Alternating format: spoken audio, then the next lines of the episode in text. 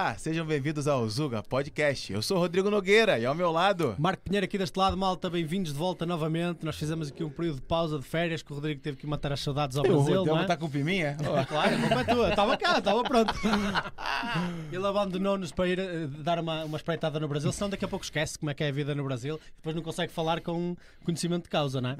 Então vou aqui um período de férias, mas estamos de volta e estamos de volta, como sempre, com um excelente convidado do outro lado da mesa, malta. Segura, segura, segura. Segura? segura, Estamos sem som. É, Não, não, a câmera.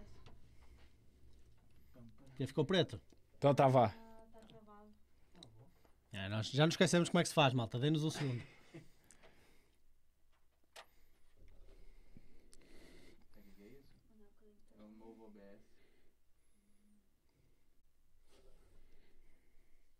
O ao vivo tá sujeito a isso. Voltamos? Malta, se nos conseguem ouvir e ver, deixem aí comentário, ok? Só para garantir que está tudo direitinho. Se conseguiram ver o calção do Rodrigo. Ah, mesmo assim, ele não se veste em condições Quem sabe faz ao vivo, Rodrigo. É, agora deixa eu dar aqui uma atualizada, mas acho que é já isso. voltou? Tá? Já, já tá, foi, já tá, foi, Está a pronto. funcionar. Boa. Malta, voltamos. Agora espero que isso. esteja tudo bem. Deixem nos comentários se há alguma coisa a falhar. E como eu estava a dizer, fizemos um pequeno período de pausa. No entanto, estamos aqui de volta, Voltamos. com força. Agora vai direto, hein? Vai Agora direto. não tem mais férias, não. Direto, não há férias, agora nunca mais há férias, nunca mais. E, e- e como sempre temos aqui um convidado do outro lado da mesa espetacular, um Zuka que vem aqui visitar-nos ah, aqui ao, ao Zuka Podcast. O Zuka com cara de tuga. Um Zuka com... É verdade. Essa é a primeira vez Digam eu nos comentários se não é verdade, se não é verdade. Parece, parece um Tuga dali da zona da Foz. Tu onde é que vives? Tuga da Zona da Foz. Eu tô em Vila Nova de Gaia. Mas gosto muito da Foz, por acaso. Mal, temos João Mafra aqui connosco, Prazer, malta. especialista em marketing digital, É isso fundador aí. de uma empresa que já nos vai falar, é Edency, é assim que se diz? Exatamente, Oh, exatamente. fantástico. E já nos vais falar aqui um pouco, não só da sua experiência de vir aqui para Portugal, que já está aqui há 5 anos, não é? Exatamente. como também nos vai falar um bocadinho de marketing digital, percebermos um bocadinho daquilo que tu fazes. É e isso.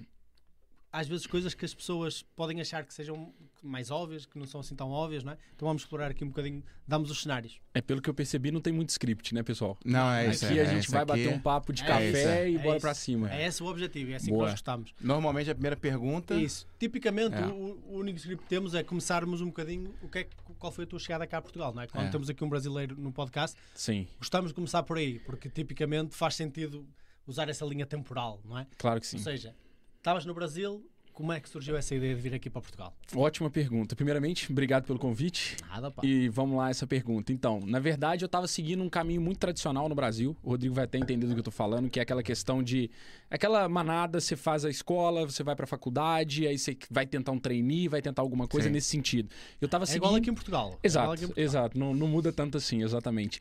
E eu tava seguindo essa manada, mas estava um pouco inconformado, queria tentar alguma coisa diferente, mas o recurso para isso também era limitado. Aham. Então comecei a pesquisar melhores países para se fazer intercâmbio de forma barata. Que deve ser uma Ah. pesquisa que tem muito no Google no Brasil. Aham. E, e acabou que eu vi que Portugal aceitava a tal da nota do Enem, que é a forma de entrada na, na universidade lá, que várias universidades daqui aceitavam a nota do Enem. Então eu convenci meu pai, que né, é um pouco mais maluco que eu, para convencer minha mãe de que vamos dar um jeito, que eu quero ter essa experiência de estudar fora, trabalhar fora e fazer Ah, tu- Tu acontecer. vieste aqui ainda na altura que estavas a estudar.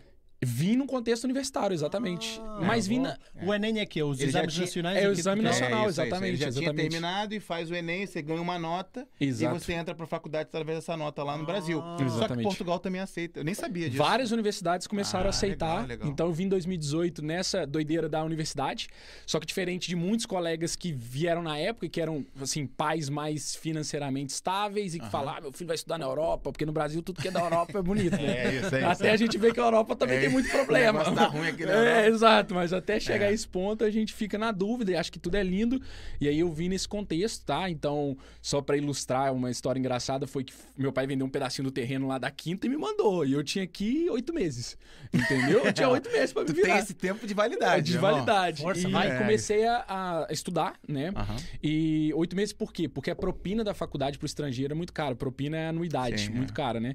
E aí tinha que botar nesse pacote o valor da propina propina também. Aí eu consegui ali um, ah, uma espécie de bolsa, não era bem uma bolsa, era um desconto na propina. E correr atrás de trabalhar. Nesse de correr atrás de trabalhar, eu conheci uma instituição que chama ISEC, que é uma instituição de voluntariado. Aham. E aí que a doideira começou, porque aí com, com esse pouca grana pra eu comecei a é fazer voluntariado. Para que faculdade é que foste? Eu fui pra Universidade da Beira Interior, em Covilhã. Opa! Ainda fui pro interior. Essa é boa? Essa eu não conheço mesmo. Como é Não. que é a universidade? Covilhã, é no interior aqui. Não, mas é qual, é- assim- qual é a universidade? Qual o chama nome? Universidade da Beira Interior, que é na região da, Da Beira. ali. abelha? Beira. Ah, Beira, tá. da abelha. Da abelha? Falei, pô, o que é isso? É Da- da- zootecnia, né? Malta, quanto tempo Já em começamos bem, já Pera, gostei pera, do pera. podcast. Oh, pera já, quanto tempo é que estás em Portugal, Rodrigo? Tem, tem dias. 2017, Rodrigo. Já esqueci. Nunca ouviste a Beira Beira Interior? Beira- Nunca é uma região aqui de Portugal, Interior, não é? Ah, Serra da Estrela já ouviu? Sim, Serra Estrela, sim. É, então, é uma das Ah, cidades em tá. volta ali, é a Covilhã. E rapidinho, voltando aí um pouquinho. Tu era onde do Brasil? Minas Gerais. Ah, tá querendo ver o sotaque. Eu falei, pô, é Mas tá, Goiás. tá é- mais é, é neutro paulista, agora é- o sotaque, eu tá acho. muito neutro. É, pô, tá ruim de identificar. é. Tá Você, você é carioca, né? não, Não, sou carioca, sou Pô, carioca. Pronto, aí, já dá pra ver logo. Dá Se não tivesse dá ficado esse um mês e É meio a no Rio, esquina tu da não esquerda. É, não ia exatamente. achar tanto, mas agora eu vou ter carregado. Então tu era de Exato. Minas Gerais, da onde? Minas Gerais é é Então, eu estudava em Gigante. Belo Horizonte, Ah, mas tá. eu sou no interior chamado São João del Rei. São João del Rei, pô, boa, boa. Conhece? Já ouvi falar, já ouvi Ah, falar, boa, já sei. boa, boa. É Estão-me isso. sempre a vender que Minas Gerais é tipo o Jerez do Brasil, É, mas top. vezes 20. Não, Sim, vezes muita, 20 não, é, vezes... vezes 52, vezes 35. Mas que é é incrível, muita- que é muitas assim, muita cascatas, montanha, muitas muita cascata. montanhas, é, muito top, é muito top. lá então. A gente brinca, né, que a gente fala que já que Minas não tem mar, igual o Rio de Janeiro, a gente vai pro bar. Porque lá também tem muito bar. É, E Belo Muito. Horizonte é só bar. muito. é. Bar é o café. E, e a malta curte muito, assim, no final do dia. noite, é. Então tive a oportunidade de fazer estágio no, numa grande multinacional lá e, e era assim, tipo, quinta-feira, bateu quinta-feira, seis horas da tarde. É igual o famoso sextou, né? O sextou depois. Galera vai pra tomar um finozinho, porque a temperatura é sempre a do verão aqui, mais ou menos, né? Bem Sim. tropical, assim. Agora no inverno dá uma descida, mas em geral é uma temperatura muito boa. Minas Todo dia, Gerais. todo dia é bom pra tomar um fino lá. É, não é igual o Rio de Janeiro, que é calor pra caramba, Não, lá é né? demais, lá é demais. Lá é demais, isso mas Minas. Gerais é mais estável nesse sentido, então é uma região muito boa. Mas para a malta que nos está a sair do Brasil, Covilhã, assim em resumo, fica bem ali no centro de Portugal, ah, perto da Serra da Estrela. Exato. E até neva lá e tudo, não? No, Sim, no inverno sim, neva, não é? Na cidade não muito, né? Nunca passei pelo de ver neve assim na cidade, mas logo assim na montanha próxima É, já dava neva ver neve. próximo, né? É. Eu sei que para vocês no Brasil, Portugal é tudo litoral, mas aqui temos interior, não é? E ali Covilhã é bem no interior, bem no Sim, interior. interior. E ali perto da Serra da Estrela, um sítio lindíssimo, muito bonito mesmo. Não, lá é bonito, é. E aí tu veio fazer o que nessa universidade? Eu vim fazer gestão de empresa, porque lá eu tava fazendo engenharia e tava já insatisfeito com a engenharia. Aí larguei a engenharia, peguei na nota do Enem e vim fazer gestão. Gestão de empresa? Olha É. que curso legal, nunca vi E ninguém que vindo engenharia que estavas a fazer lá? Que engenharia? É o ADM, pô. É o ADM do Brasil. Você pode ser desde Ah, empresário ou atendente de. McDonald's. Dá pra fazer tudo com gestão. Ah. Dá pra fazer tudo, não Aqui é? não tem administração, É não? Não, chama gestão. É assim, eu acho que existe. Ô, Rodrigo, pô, você tá quanto tempo aqui? Eu falei gestão pra empresa, eu falei, pô, maneiro, um curso pra Específico, empreendedororismo né? e tal. É. Não, Não, é tipo, é tipo, é tipo. É a nossa administração, já É sei, tipo sei. business na América, igual, estás a ver? Sim. É tipo É. assim. Eu acho que existe aqui um curso chamado Administração Pública. Sim, existe, existe, não existe. Tá. Que aí é mais voltado é pro Estado. específico para administração pública mesmo. Entendi, É. entendi. Ah, gestão é o curso, se calhar, o vosso administração. É isso. É isso, é isso. É bem geral Isso, mesmo. isso. Aí veio pra cá pra administração, pra gestão de empresas. Exatamente. E comecei a né, estudar numa área que eu já me identificava bem mais, Sim. porque eu sempre tive essa veia empreendedora. É isso que eu quero saber. Só é, que aí eu fui percebendo também que as minhas respostas não estavam ali na faculdade. Mas acabei a faculdade, né? É, Porque a gente sempre, Sempre assim. Fica naquela questão do plano B. Se tudo der errado, pelo menos eu tenho células separadas, Sim, né? sim. Mas aí Um eu... dia eu dei uma Vai- escorregada, vai eu dá. não fico junto da galera. Exato. Tu, tu pegou é essa, não? É, essa é do Brasil. Tu Porque- pegou essa, não? Eu, eu Pegou? percebi o Não, contexto, no mas não- contexto, não. Tu riu só pra rir. mas eu Tu nunca- riu só pra rir. Explica lá, a aí. gente fala, lá a gente fala que pelo menos fazer uma faculdade e se formar, porque se for preso, vai Vai uma se cela. preso? É, É, vai numa cela Eu separada. Ô, Marco, exato, é porque lá tem. É. Quando você tem curso superior, você fica numa cela separada de quem não tem. Então, a chance de não você. No ruim, no ruim, tu vai pra É no menos separada. pior, exatamente. Muito bom mesmo. Mas é brincadeira, não tenciono ser preso, viu, gente? É, uma isso brincadeira. É. É, Mas, Mas aí foi isso, foi isso. Eu vim pra Covilhã nesse sentido e foi muito bom porque é uma cidade com custo de vida muito menor Muito do baixo, que a- baixo, é. cidades, né? Porto, Lisboa, até provavelmente Famalicão também. E deu pra desenrascar melhor, só que contrapartida não acontece tantas coisas, né? É, é mais calmo, não é? é mais muito mais calminho. calma. Mas dentro das possibilidades que tinha ali, eu E estavas aproveitei. doido em mais alguma faculdade aqui em Portugal? Tava. Olhei Aveiro, olhei do. Porto, só que era sempre aquela contrapartida do custo de vida da cidade versus o que é a propina da faculdade também. Pois. Então calhou melhor ali a Porque parte o Covilhã, Covilhã como universidade é muito mais recente. do... É então eles recente, querem né? promover mais estudantes a chegar lá, baixam propina, o custo de vida da, da cidade é muito mais baixo, etc. É isso, é isso. Então é muito fixe. Mas, pá, estiveste lá quanto tempo na Covilhã? Eu tive. É porque, assim, dentro desse período, até voltando naquela parte do Nada. voluntariado que eu Sim, expliquei sim. pra vocês, Ah. que foi o seguinte: eu tava tentando cavar possibilidades de trabalhar e eu queria trabalhar com alguma coisa que fosse pra área do digital, porque eu já estudava bastante a questão do marketing digital, mas ainda não tinha entrado nisso. E aí o que aconteceu? Eu fiz um voluntariado pra Hungria, em Budapeste, trabalhei com pessoas com deficiência, foi. Pelo uma-. Pela Pelo ISEC, exatamente. Para quem não conhece, os brasileiros estão cá. ISEC é uma instituição De se faz voluntariado. voluntariado, principalmente internacional, não é? Exatamente. E tem muita oportunidade nesse tipo de instituição. E aí eu fui cavando as oportunidades que tinha. Então, aqui tem Erasmus, tem uma série de coisas que dá pra fazer, assim, que é impulsionado pela, pela própria universidade. E aí eu fiz e fui pra lá trabalhar nesse, nesse formato. E lá eu conheci, através de uma indicação de amigo que conhece amigo, conheci um cara que era gestor de uma empresa digital. De, trabalhava em comércio eletrônico na, nos países de língua alemã ali, que era o mercado dele, um mercado bem rico. E, cara, enchi o saco do cara até a morte pra ele me Português? dar um estágio. Não, Português? ele é suíço, Aham. só que ele tem família brasileira, então ele já morou no Rio três anos, mas foi a única passagem assim no Brasil Sim. foi morar no, na família que por acaso é do Rio de Janeiro também.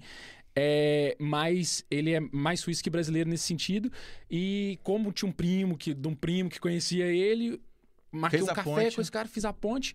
Gostei pra caramba do negócio dele, mostrei um certo conhecimento e domínio do digital, enchi o saco dele pra conseguir um estágio na empresa dele. E eu lembro certinho que eu ia começar a, a entregar na Telepisa, porque o dinheiro ia acabar, eu ia começar a entregar na Telepisa, eu recebo a ligação dele confirmando meu estágio. Eita, ferro. Exato. E para receber na, na época, 2018, é, para fazer meio período e receber 400, 400 euros.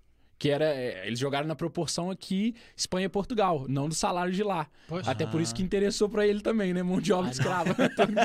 Tô brincando. Perto dos salários que se pagam lá. Porra, isso pô, não dá nem para pagar um décimo de uma pessoa na Suíça. né? Exatamente. E aí, pô, pra mim era a oportunidade que eu precisava. Fiquei ali 18 meses nessa empresa, cresci pra caramba, porque quando eu entrei ela tinha 25 pessoas, quando eu saí ela tinha 125. Então eu saí como gestor de produto e tava ganhando bem pra caramba. Só que eu meti o Nossa. louco. Porque eu falei assim, ó, quer saber, eu tô novo, agora é hora de tomar risco. Vou voltar pra Portugal, porque nessa minha altura, porque parece que é muita informação Não, mas, é, vez. mas calma lá, isso tava, isso tava na Hungria. Não, isso, olha, eu conheci ele na Hungria, Aham. voltei pra Portugal. Ah. É porque o trabalho era remoto até. Ah, Era tá remoto. Bom, tá bom, tá bom. E Ah. aí, quando eu voltei pra Covilhã pra começar mais um semestre de aula, eu falei, pô, não, agora eu tenho que ir trabalhar. Não dá pra eu ter mais um semestre sem trabalhar. Porque eu já tinha tido o primeiro sem trabalhar. Claro.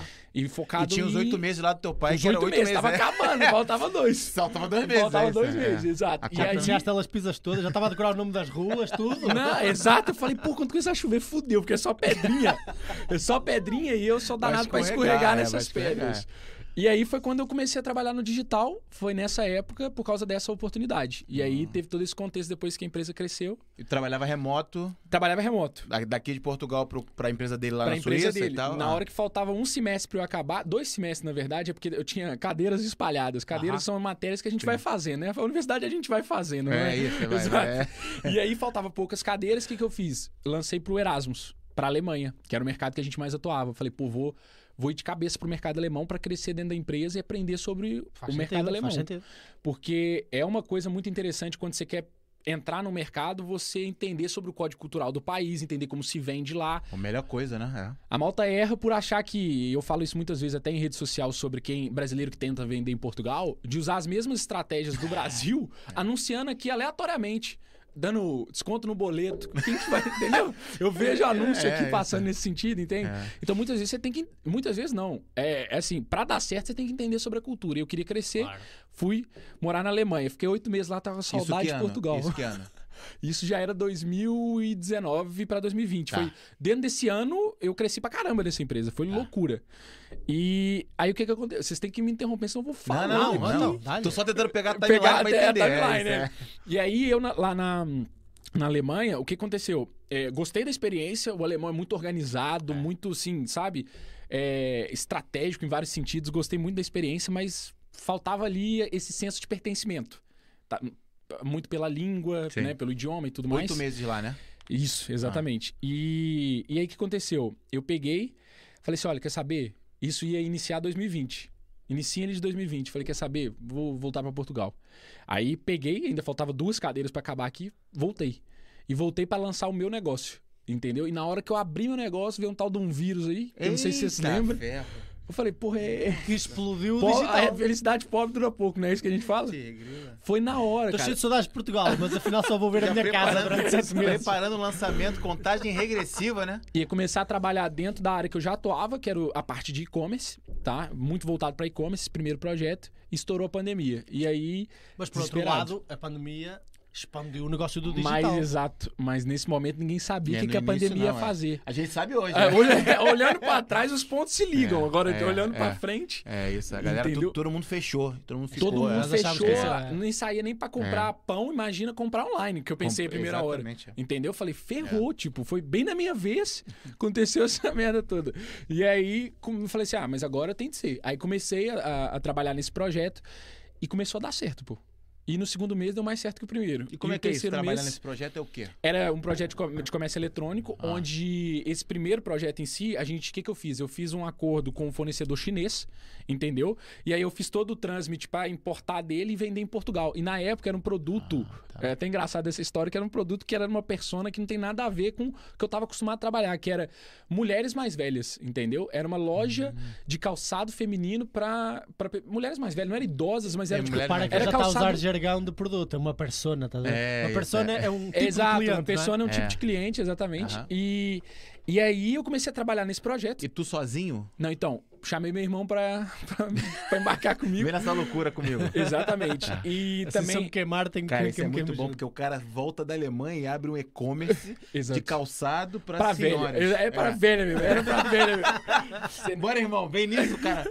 Porra, E ele, era do, ele é do audiovisual, então eu precisava de alguém pra ajudar a fazer a parte de design. Ele é design, Ah, isso. audiovisual, essa Sim, parte sim. que ele, que ele domina. Ele tá aqui? Tá aqui, Aham. tá aqui. Que foi outro que depois que eu comecei a dar certo, foi logo que eu trouxe. Agora eu vou, né? Não que eu trouxe, mas meu pai, até quando ele comprou minha ideia, a primeira coisa que ele falou, ele falou assim: você vai, mas você abre a porta pros seus irmãos. Pronto. E meu irmão mais novo, agora com 18 anos, daqui a pouco tá vindo fazer vindo faculdade também. É, então, pronto. então, é essa foi minha missão nesse sentido. E, assim, pro meu irmão mais novo já vai ser bem mais fácil, porque eu, eu peguei, era tudo mato, É isso, capinei um pouco, tudo, meu irmão veio também irmão capinou um também. bocado. O mais novo é mais mimado, porque pra ele é fácil. É, isso. é. Entendeu?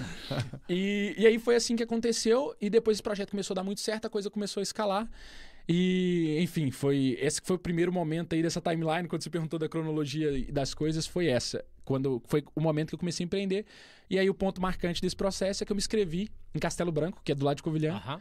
para um centro de empresas inovadoras, que é uma incubadora, e me aceitaram, entendeu? E aí eu comecei a empreender com mais estrutura, porque eu tinha um apoio de pessoas mais experientes, e é uma das coisas bacanas em Portugal que as pessoas não sabem, é a quantidade de incentivo Ah, que tem ah. para várias coisas Pô, diferentes. legal. Só que as pessoas não têm curiosidade o suficiente para ir atrás disso, entendeu? Às vezes a gente vai muito pelo cômodo e pelo óbvio, e existem alternativas. Vocês lá no Brasil também têm esse conceito de incubadoras de empresas? Sim, o conceito bastante. sim, o conceito sim. é, o conceito sim. É, lá a gente tem muitas regiões voltadas muito para essa área de startup. Só que o que eu senti em Portugal, sendo bem sincero, Marco? Que tem muita oferta para pouca demanda. É isso que eu ia falar. Uma estrutura gigante É. de incubadora e, ok que tava em época de pandemia, mas, pô, 10 empresas onde cabia 30. É. E eu vou falar que no Brasil é o contrário. No Brasil ia ter uma fila É. no Não há vaga quarteirão. pra há- porque há- todo mundo, todo mundo tem startup, todo mundo tem todo ideia, mundo todo quer mundo tentar faz, alguma é isso, coisa, é. todo. Portugal, é, eu, acho, eu acho que Portugal não é 10% do, tem 10% do ímpeto empre- empreendedor do Brasil. Sim. Mas é eu, eu tenho uma lógica, eu tenho uma teoria para isso. E eu vou te explicar Manda. que não é só Portugal. Porque minha percepção? Fui fazer uma apresentação de um trabalho na Alemanha e o que, que eu escolhi como tema? Empreendedorismo. Aham. Cheguei lá, né? Trabalhando muito bem o meu inglês, porque meu alemão é zero. Eles tinham uma, uma frase lá que life is too short to learn German, né? Que a, a vida é muito curta para aprender alemão. e é verdade. E eu não foquei Não em aprender alemão. com É, Isso, não é. foca, Fui não foca. Eles falam todos inglês. Todo mundo fala inglês e, e aí eu fui dar a minha, fui dar aula, que era um projeto onde você dava ali 50 minutos de apresentação. E assim, 30 pessoas, diversas nacionalidades europeias, que é a maior parte do Erasmus. Eu dou um de bonitão lá, chego na frente e falo assim: quem aqui quer ter o próprio negócio? Cri, cri, cri. Eita. Ninguém levantou Para a uma mão. aula sobre empreendedorismo. Eu falei, ainda bem que eu não precisava dessa resposta pra continuar, né? Todo mundo. Porque, tipo, é literalmente isso, saca? Aí eu falei, pô, não é possível, tipo. Eu acho Entendeu? que aqui, sa- sabes, eu acho que existe uma coisa que é importante quando estás a querer começar um negócio, que é tu tens que ter energia e essa energia tem que vir de algum lado. E eu acho que países estão numa situação mais difícil Mas isso é verdade. acabam por criar uma energia de eu quero sair desta Eu situação. tenho que sair, exato. E eu vejo todo mundo ao meu redor, o cara que, por exemplo, que quebrou num negócio, tá vendendo água agora, e de repente da água ele vendeu um churrasquinho na rua e hoje ele tá ganhando dinheiro pra É caramba. isso, comprando- é Aí tu fica, pô, dá pra fazer isso também. É isso. Aqui tu não vê tanto isso, né? É. Exato. Ó, São duas coisas, na minha opinião, tá? A primeira é que aqui tem um. Isso é bom. A Europa, a maior parte dos países tem o básico garantido. Sim, É. verdade. E no Brasil a gente tem muito empreendedorismo por necessidade. É. É, o que faz pessoas realmente crescerem nesse sentido. Mas também acho que, por exemplo, o Brasil, vamos supor assim, se a gente olhar um país que inspira o Brasil, e aí você me corrija se eu estiver errado, mas na minha opinião é muito os Estados Unidos, Estados a Unidos, América. com certeza. Mas e qual, mas, assim, mas a América também é um país mais rico. Por que, que ele é mais Mas empreendedor? não tem uma base de segurança tão forte como na Europa. tão forte, até pela questão de saúde e tudo mais, que é, é- é inacessível se você não tem dinheiro lá. Sim. Mas é um país muito mais capitalista com uma veia de enriquecimento, de você É. subir na cadeia, né, na pirâmide. É. E o Brasil, ele acaba por pegar muito essa tendência. A Malta quer enriquecer, quer ganhar dinheiro de verdade. muito os É, Unidos. né? Nesse sentido, muito em vários outros É também. muito cultural, não é? É, e aqui preza muito mais pela qualidade de vida, pela, pelo jantar com a família, pelo entendeu? Por viajar, É verdade, por é outras verdade. coisas. Pelo menos na minha sentiste experiência. Também, se- também sentiste isto na Alemanha, porque a Alemanha é, Muito, é- a muito. Alemanha é conhecida como ser um, um centro empreendedor da Europa, mas no entanto não chega nem de perto nem de longe ao empreendedorismo. À percentagem de pessoas empreendedoras que se vê nos Estados Unidos ou no Brasil, não é?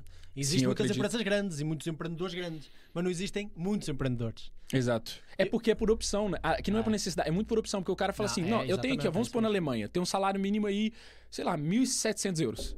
Nem lembro, na época eu acho que era 1.500, mas acho que era até mais que isso. Sei que Luxemburgo é dois, dois pau já. É, Dois e Luxemburgo e Suíça são os maiores, acho eu. Exato. E aí você fala assim: peraí, eu tenho um emprego que me paga aqui três salários mínimos. Vamos supor assim, que ele é um, um profissional já mais bem qualificado. Fala assim, eu vou largar isso daqui para correr os riscos que envolve eu abrir uma empresa, pagar imposto, é, ter que pagar o salário dos outros.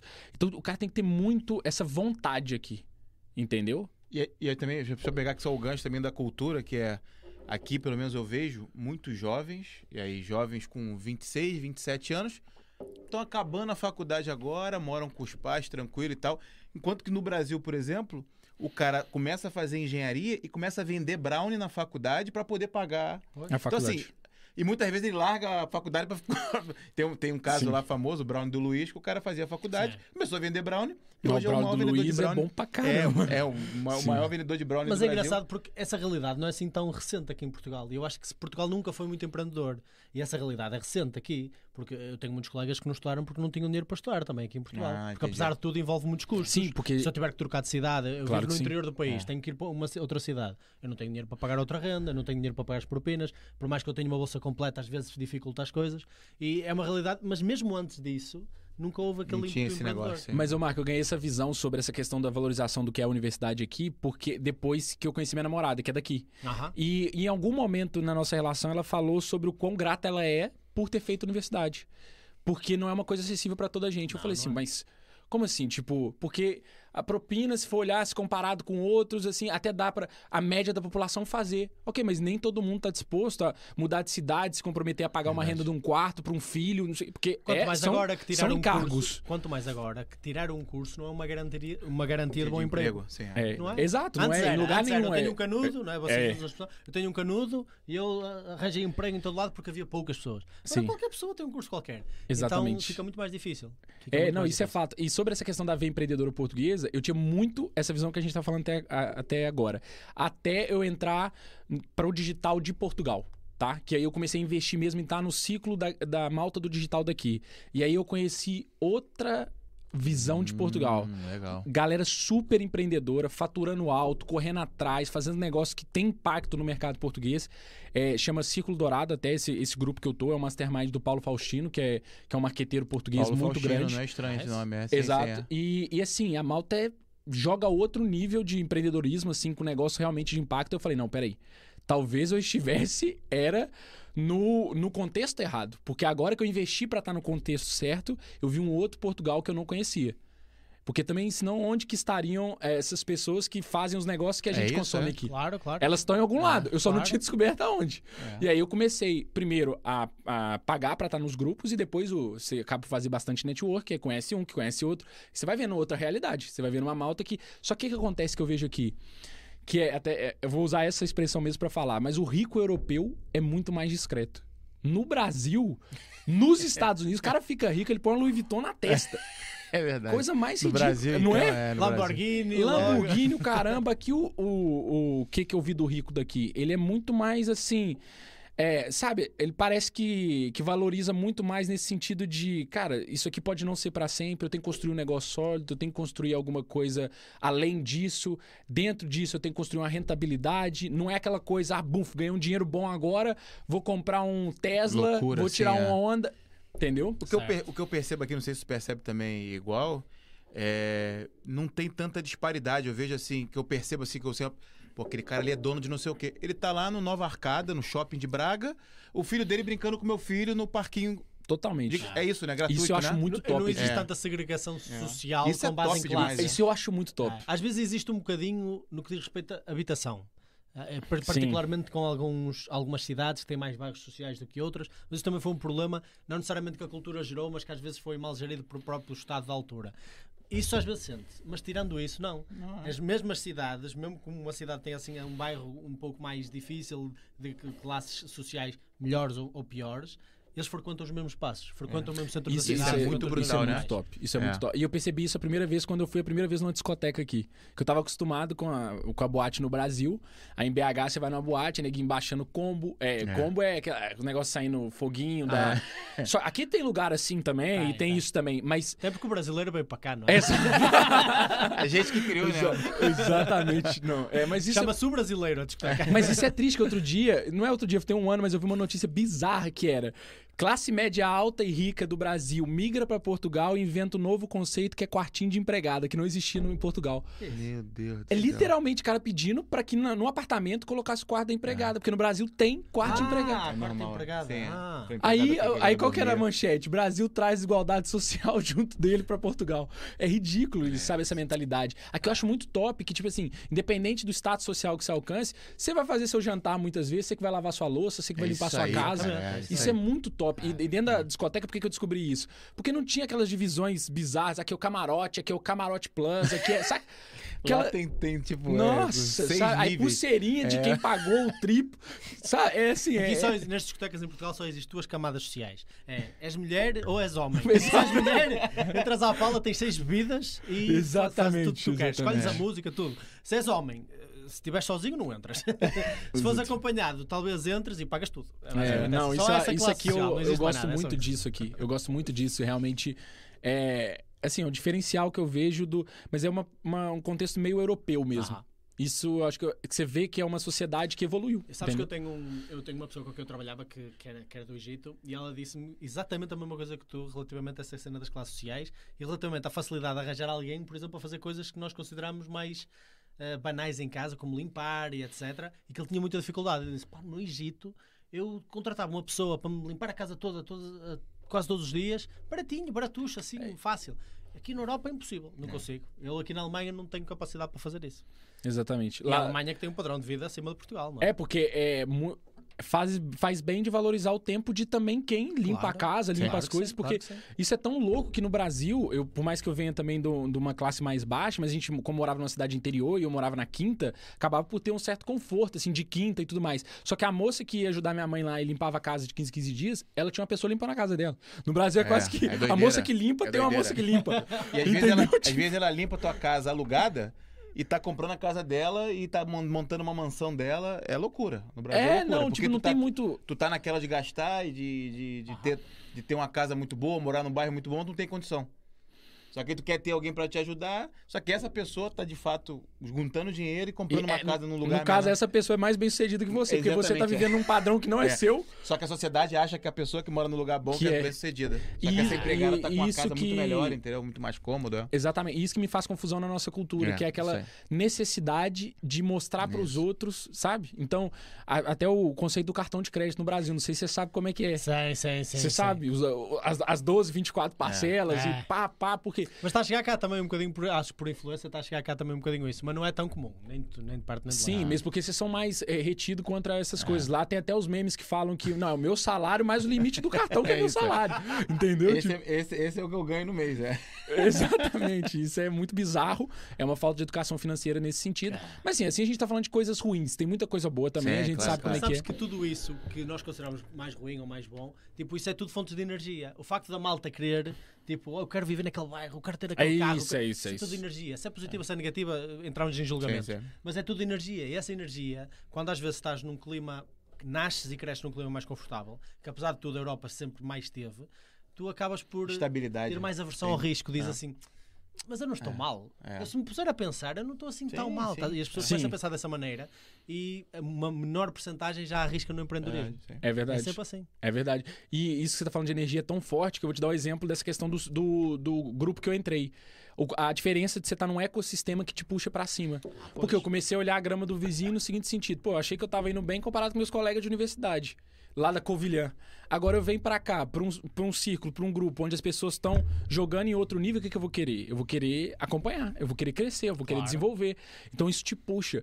Então hoje eu vejo que dos maiores investimentos que a gente pode fazer, principalmente no início de vida, então é, hoje eu tenho 25 anos. O meu foco dos 20 aos 30 é investir em mim, porque eu não, não sei o que que vai trazer mais retorno do que eu investir em estar num ecossistema que me leve para frente, em conhecimento, em ferramentas, entendeu? Então eu vi essa diferença e tive a oportunidade de ver cedo, dependendo, é, com- depende comparado com quem. Claro, claro. É, mas, tipo assim, na minha opinião, tive a oportunidade de ver cedo essas oportunidades e me colocar em lugares que me desafiam. E isso faz toda a diferença. Tem, tem muito a ver com aquela coisa do tu és a soma das cinco pessoas mais próximas de ti, não é? Exatamente. E se, essas cinco pessoas mais próximas de ti são muito bem sucedidas, cheias de ímpeto para empreender, é óbvio que tu vais ir, nem que seja um bocadinho de arrasto, porque essa comparação social é muito forte. Tu conheces aquela experiência do, do sininho? Já ouviste falar da experiência do sininho? da- Das Conta pessoas- mais um pouco da experiência que talvez eu Tipo, lembre o que, que é. Tens umas pessoas que eram que foram, foi- foi-lhes dito que ganharam uma, uma- um vale para ir ao dentista por uma cena qualquer especial. Ok. Ah, se calhar não era bem dentista, era uma cena assim especial, mas em que elas iam, chegavam lá e diziam: Olha, eu ganhei o vale, fiquei de vir aqui ter. Mas ok, vale esperar naquela fila com aquelas pessoas. E estavam todos assim sentados numa sala de espera. De repente tocava um sininho e todas as pessoas, que era, o resto era tudo atores, levantavam-se da cadeira. Sim. E, ele- e a pessoa ficava. "Isto Ah, é que está a passar? E depois as pessoas baixavam-se. Ficavam tipo, levantavam-se, esperavam dois ou três segundos e baixavam-se. Enquanto a pessoa esperava, o sininho tocava para aí umas 15 Ela começou a vezes. imitar. Ela começou a imitar. Sem razão nenhuma, não há razão nenhuma para ela se levantar. Mas é porque você quer. É o viés de confirmação. É o viés de confirmação, é, é aquele bandwagon effect em que tu vais atrás sempre das pessoas mais Claro próximas que de ti. E se tu tens pessoas mais próximas de ti que estão melhores, que, que têm mais energia para empreender, tu acabas por fazer o mesmo. Sim. E o mesmo ao contrário, infelizmente. Mesmo também. ao contrário. E isso que mora o perigo também. E vem cá, aí tu, por exemplo, tu tá com essa empresa, tá com esse e-commerce, né? Não, não, então. O projeto começou todo no e-commerce. Ah. Só pra te explicar. que É, isso aí. só- Eu quero Só pegar, te explicar. eu quero, Tudo. pegar, eu quero destrinchar É, tudinho, exato. né? Aí começou no e-commerce. Aí o que aconteceu? Eu tive a oportunidade de voltar no Brasil de visita. Tava começando a ganhar dinheiro e tal. Fui no Brasil de visita. Aí é, tive com um amigo que da época dessa faculdade que eu fazia de engenharia, eu tinha bolsa na época dessa faculdade.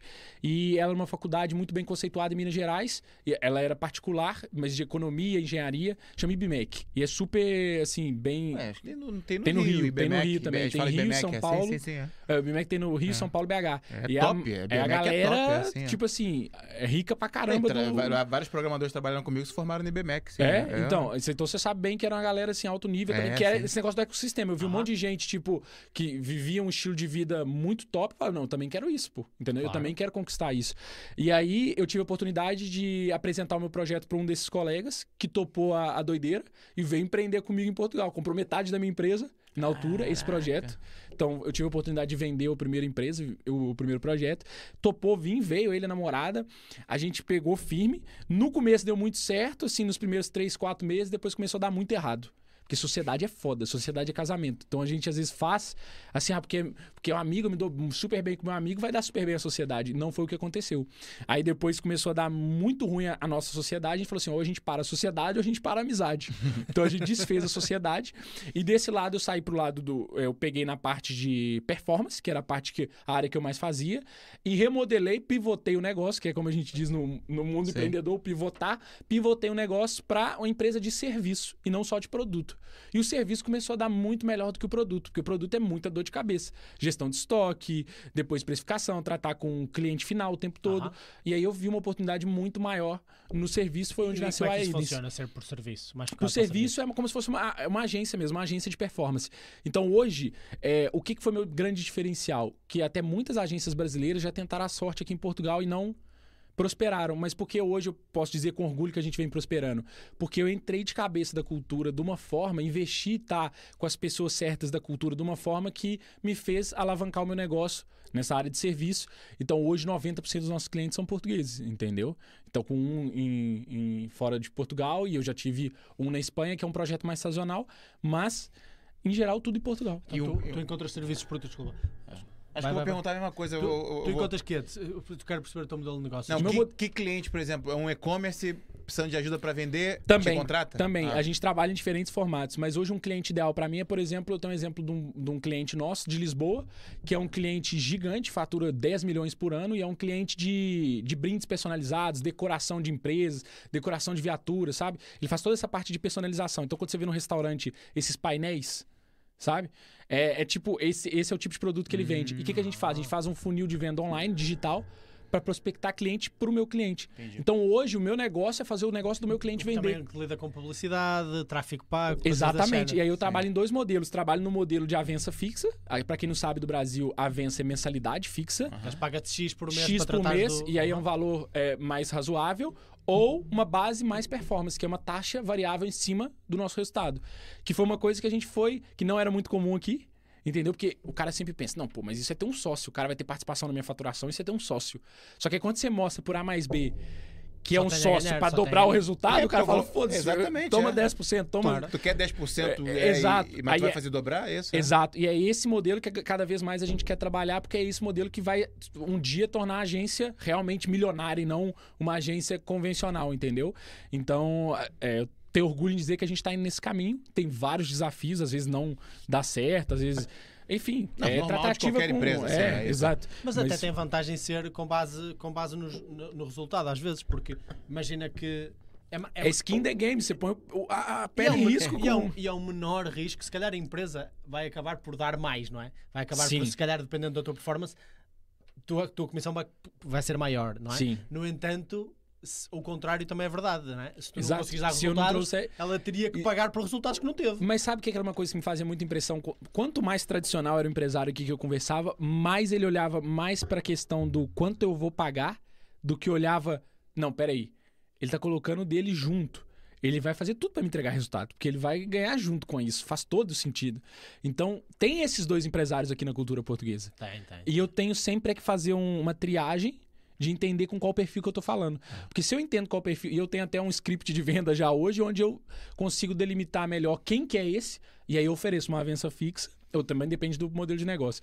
Ou, ou já logo ofereço, olha, a gente também tem esse modelo de performance, e aí já vejo o olho do cara brilhar, o olho da, da mulher brilhar, entendeu? Porque depende é do, da mentalidade, do mindset desse empreendedor. Quais são assim os sinais que te dão, tipo, perceber se alguém é um empresário mais tradicional, se calhar com um negócio familiar, geracional, ou um empresário com, com um olhar mais, mais para a frente? Tem uma Quais pergunta, tem uma pergunta que me dá muita clareza sobre isso, que é quando eu pergunto, e é uma coisa que muitos, é, a parte comercial de agência geralmente não pergunta tanto, que eu pergunto assim, onde você quer chegar?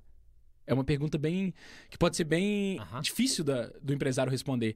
E se eu vejo que aquela pessoa, ela tá com sangue no olho no negócio dela, ela quer fazer o negócio dela crescer, ela fala assim: não, eu quero ser, eu quero ser, tipo, dos maiores do meu mercado. Eu quero realmente me posicionar no mercado português. Eu vejo que aquela pessoa que, que ela quer pagar o preço para crescer. Aí eu já sei que modelo que eu ofereço para ela. Agora, se eu, se eu viro para ela e falo assim, é onde você quer chegar? Ela fala assim, não, é porque eu vejo que, que é preciso estar no digital, porque hoje em dia esse negócio de Isso. digital, aí eu falo Me assim... falaram, me falaram, né? Quando, tipo assim, é só tipo porque ele quer testar um novo canal de venda, mas tá super desconfiado, que acontece muitas vezes. Pois, claro.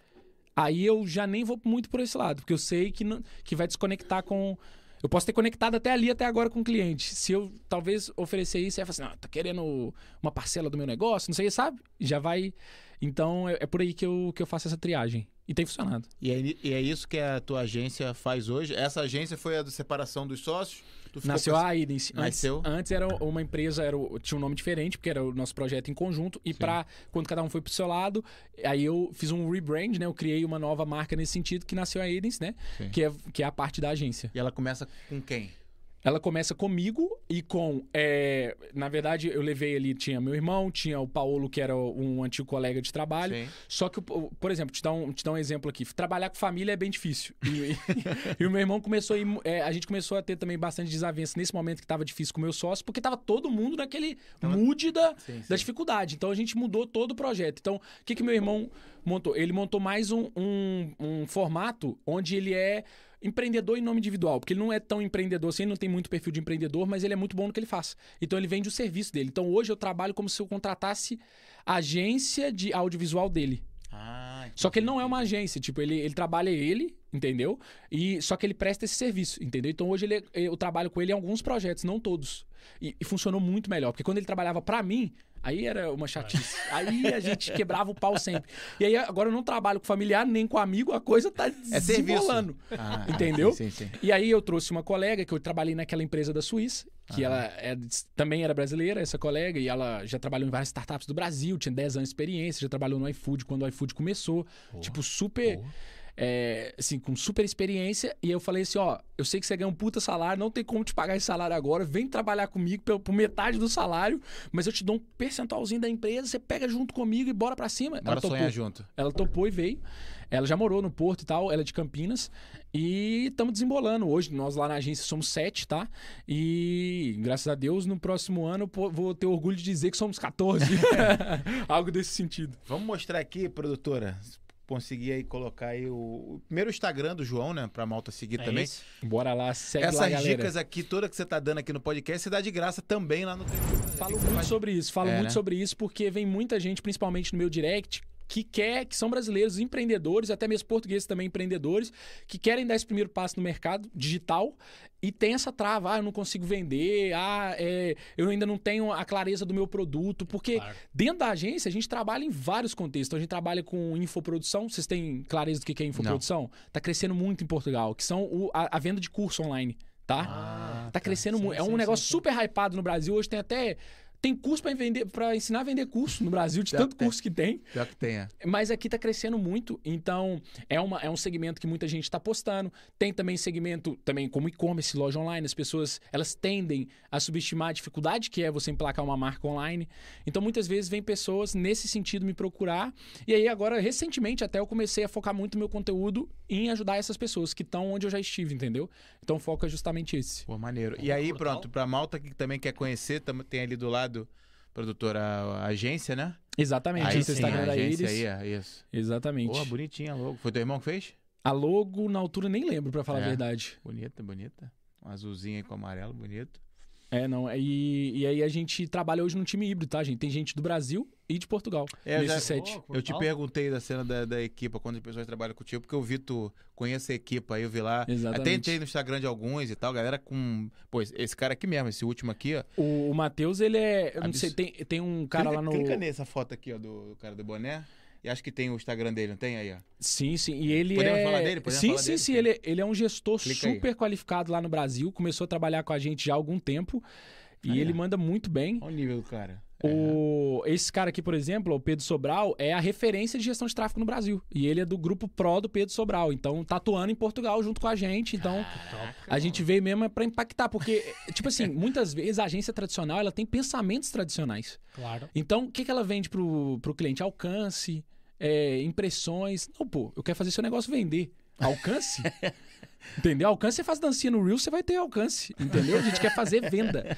E aí, isso é dinheiro, acaba por. dinheiro entrando no bolso, é, né? exato. E isso Aham. acaba por Até pode impactar. ser um alcance pequeno, mas que, que, Que tem vende, uma né? porcentagem venda Exato. muito alta. Que É, vira, tem uma né? taxa de conversão É. alta. Então, o que, que eu senti muito do que é o conceito das, das agências tradicionais, principalmente aqui do mercado? Essa venda do branding, do alcance, do- das impressões, do, aquela coisa intangível. E marketing, pra mim, marketing é pra vender, pô. Eles querem é? ser reconhecidos, não é? Querem ser reconhecidos, querem ser Isso falados. faz parte, porque isso Ah. transforma em venda. Mas a maior parte das PMS, que são pequenos e médios negócios, elas precisam vender para É. viver. E vem uma agência com uma, com uma avença super inflacionada, mais do que já está a inflação, né? Então, super inflacionada, cobrando para, entendeu? Para fazer coisas alcance, super intangíveis. é, sim, sim. Então a gente veio com um conceito que eu tenho orgulho de dizer que é muito diferenciado do que está rolando no mercado, que é mesmo voltado para performance, voltado para o resultado do cliente. E isso faz toda a diferença. Mas é verdade, aqui o marketing por Portugal sempre foi mais focado em eu quero criar uma imagem reconhecível, quero que as pessoas saibam o meu nome, eh, quero ter presença nas redes sociais, etc. E não necessariamente em transformar isso em resultados práticos de venda, não é? Totalmente. Ô, Marco, tem até uma. Eu tenho até partes engraçadas assim de conversas com o cliente, onde o cliente falou assim: Ah, João, eu entendo, mas é que meu público não gosta muito que eu venda, não. Sabe, eu não gosto muito dessa abordagem de venda, não. Eu falei, você já Mas- tentou mas isso é vender? cultural, isso é eu sei, cultural. eu sei, mas é. é, é- isso, É cara? cultura. Eu- A malta aqui não gosta de se, de- de se sentir vendido. Estás a perceber? É, exato. Mas é aí é que tá. Por quê? Porque a mentalidade é de que venda é uma coisa que incomoda. É coisa ruim, exato. Mas é aí é que tá o erro, porque venda é você fazer um favor pro seu cliente, porque você tá entregando alguma coisa que ele precisa E ele te dá um dinheiro em de troca volta. ele te dá dinheiro, É. entendeu? E quando, e quando esse shift mudar na cultura, esquece, Portugal tem um super potencial digital, offline. Você vê, a parte assim, pelo tamanho do país, ô, ô, ô, Rodrigo, vamos, pelo tamanho do país, ao volume de turismo, ao volume imobiliário. Sim. Pô, imobiliário, nossa. Aqui tem muito potencial. Ah, Tem umas coisas que eu sinto, assim, a parte comercial, que travam o crescimento do próprio país. Que é uma mentalidade tipo, tipo É, essa. é isso tipo, mesmo. ah, não gosto de vender. Então vai fazer outra coisa, pô. Vai ser funcionário público. Você quer ter um negócio e não gostar Não, de mas vender? ser funcionário público é o sonho de muitas pessoas aqui em Portugal. Pá. Exato, exato. É o Brasil mesmo, tem ainda uma parcela da, da população que também sonha com Aqui é isso. uma parcela bastante substancial, É. E o que que tu vê, por exemplo, é, vamos ler os comentários aí, tem alguns Vamos, vamos, comentários. vamos. é. O que que tu vê, por exemplo, da conversa com clientes, se faz sentido na minha cabeça aqui, a, a probabilidade de quem está fazendo um negócio em Portugal expandir para a Europa. A facilidade de expandir. Porque eu, vejo, por exemplo, um caso de sucesso aqui é o da Prozis. Demais, Cara, né, o, a Prozis começou em Portugal e o cara vende para a Europa, vende até para os Estados Unidos e tal. Então, Exato. assim, tem isso mesmo? É verdade? Tipo, tu, tu botar essa, essa centelha de, de venda no cara. Meu amigo, não é só Portugal, não. Aqui tu mesmo. É, é Espanha, vambora pra França, vambora pra, pra Alemanha e tal. Por ter essa facilidade da União Europeia. É isso mesmo? Ou sabe o que é bom de conversar com você, Rodrigo? É que você tem as perguntas que a malta do Brasil faz pra mim. Sério. É muito top isso, porque parece que tem uma representação de Portugal É fidedigna e Aham. uma do Brasil. Aham. Eu vou te explicar uma coisa que eu aprendi com a cultura portuguesa e europeia em geral, que eu, agora eu tô até no meio do caminho, eu tô ali no meio do Atlântico, eu não sou mais nenhum nem outro, eu, só tô, eu tô confuso. Aham. Pra te dizer o seguinte, é, muita gente vem com essa mentalidade, e eu já tive essa mentalidade. Eu tive tanta essa mentalidade que eu participei do maior mastermind da Espanha, que é o Patrick Wind, que é o Paulo Faustino espanhol. E tive a oportunidade de ir para o mastermind em Ibiza, em- depois em Barcelona, tipo, super imersões com os maiores do digital espanhol. E o que, que eu percebi? Essa necessidade que você precisa entrar na cultura para você vender bem. E se você vem com mindset. Sabe o que que eu falo quando alguém fala isso? Eu falo assim, então domina Portugal primeiro, pô. O É, que, que pô. custa? Você domina Portugal primeiro, depois Vai você embora. expande. Sim, sim. Porque tem muito essa mentalidade, tipo, ah, mas Portugal é muito pequeno, não sei o quê. Ok, é muito pequeno, então são 10 milhões só de pessoas, mas domina então esse mercado primeiro. Sim, entendeu? Faz sentido. Por quê? Porque se você, se você tem aqui um, um conjunto aqui de, de coisas para fazer e de dinheiro para investir, você pulveriza isso muito em diferentes mercados. Eu dou o exemplo da empresa que eu trabalhava. Em Facebook Ads, eles investiam 2 milhões por mês. Euros Nossa. essa empresa da Suíça, para atingir cinco mercados, ou quatro mercados, que era Alemanha, Áustria, Luxemburgo, Suíça, e eles também faziam várias campanhas para a França. Dois Esse, esse milhões mercado, por esse mercado da. 2 milhões de euros por mês. Aí você fala assim, pô, mas então para você impactar mercados nesse nível, você precisa ter orçamento, você precisa estar sim, num, numa né? estrutura. Então vamos supor assim, vamos dar um exemplo de uma. Então, uma menina brasileira veio pra cá e abriu um e-commerce de biquíni. Ela começou a vender na lojinha. Ao invés dela pegar e falar assim, nossa, já vendi pra 150 clientes portugueses, tá na hora de ir pra Espanha? Não, pô. Vende 15 mil clientes portugueses. Sim.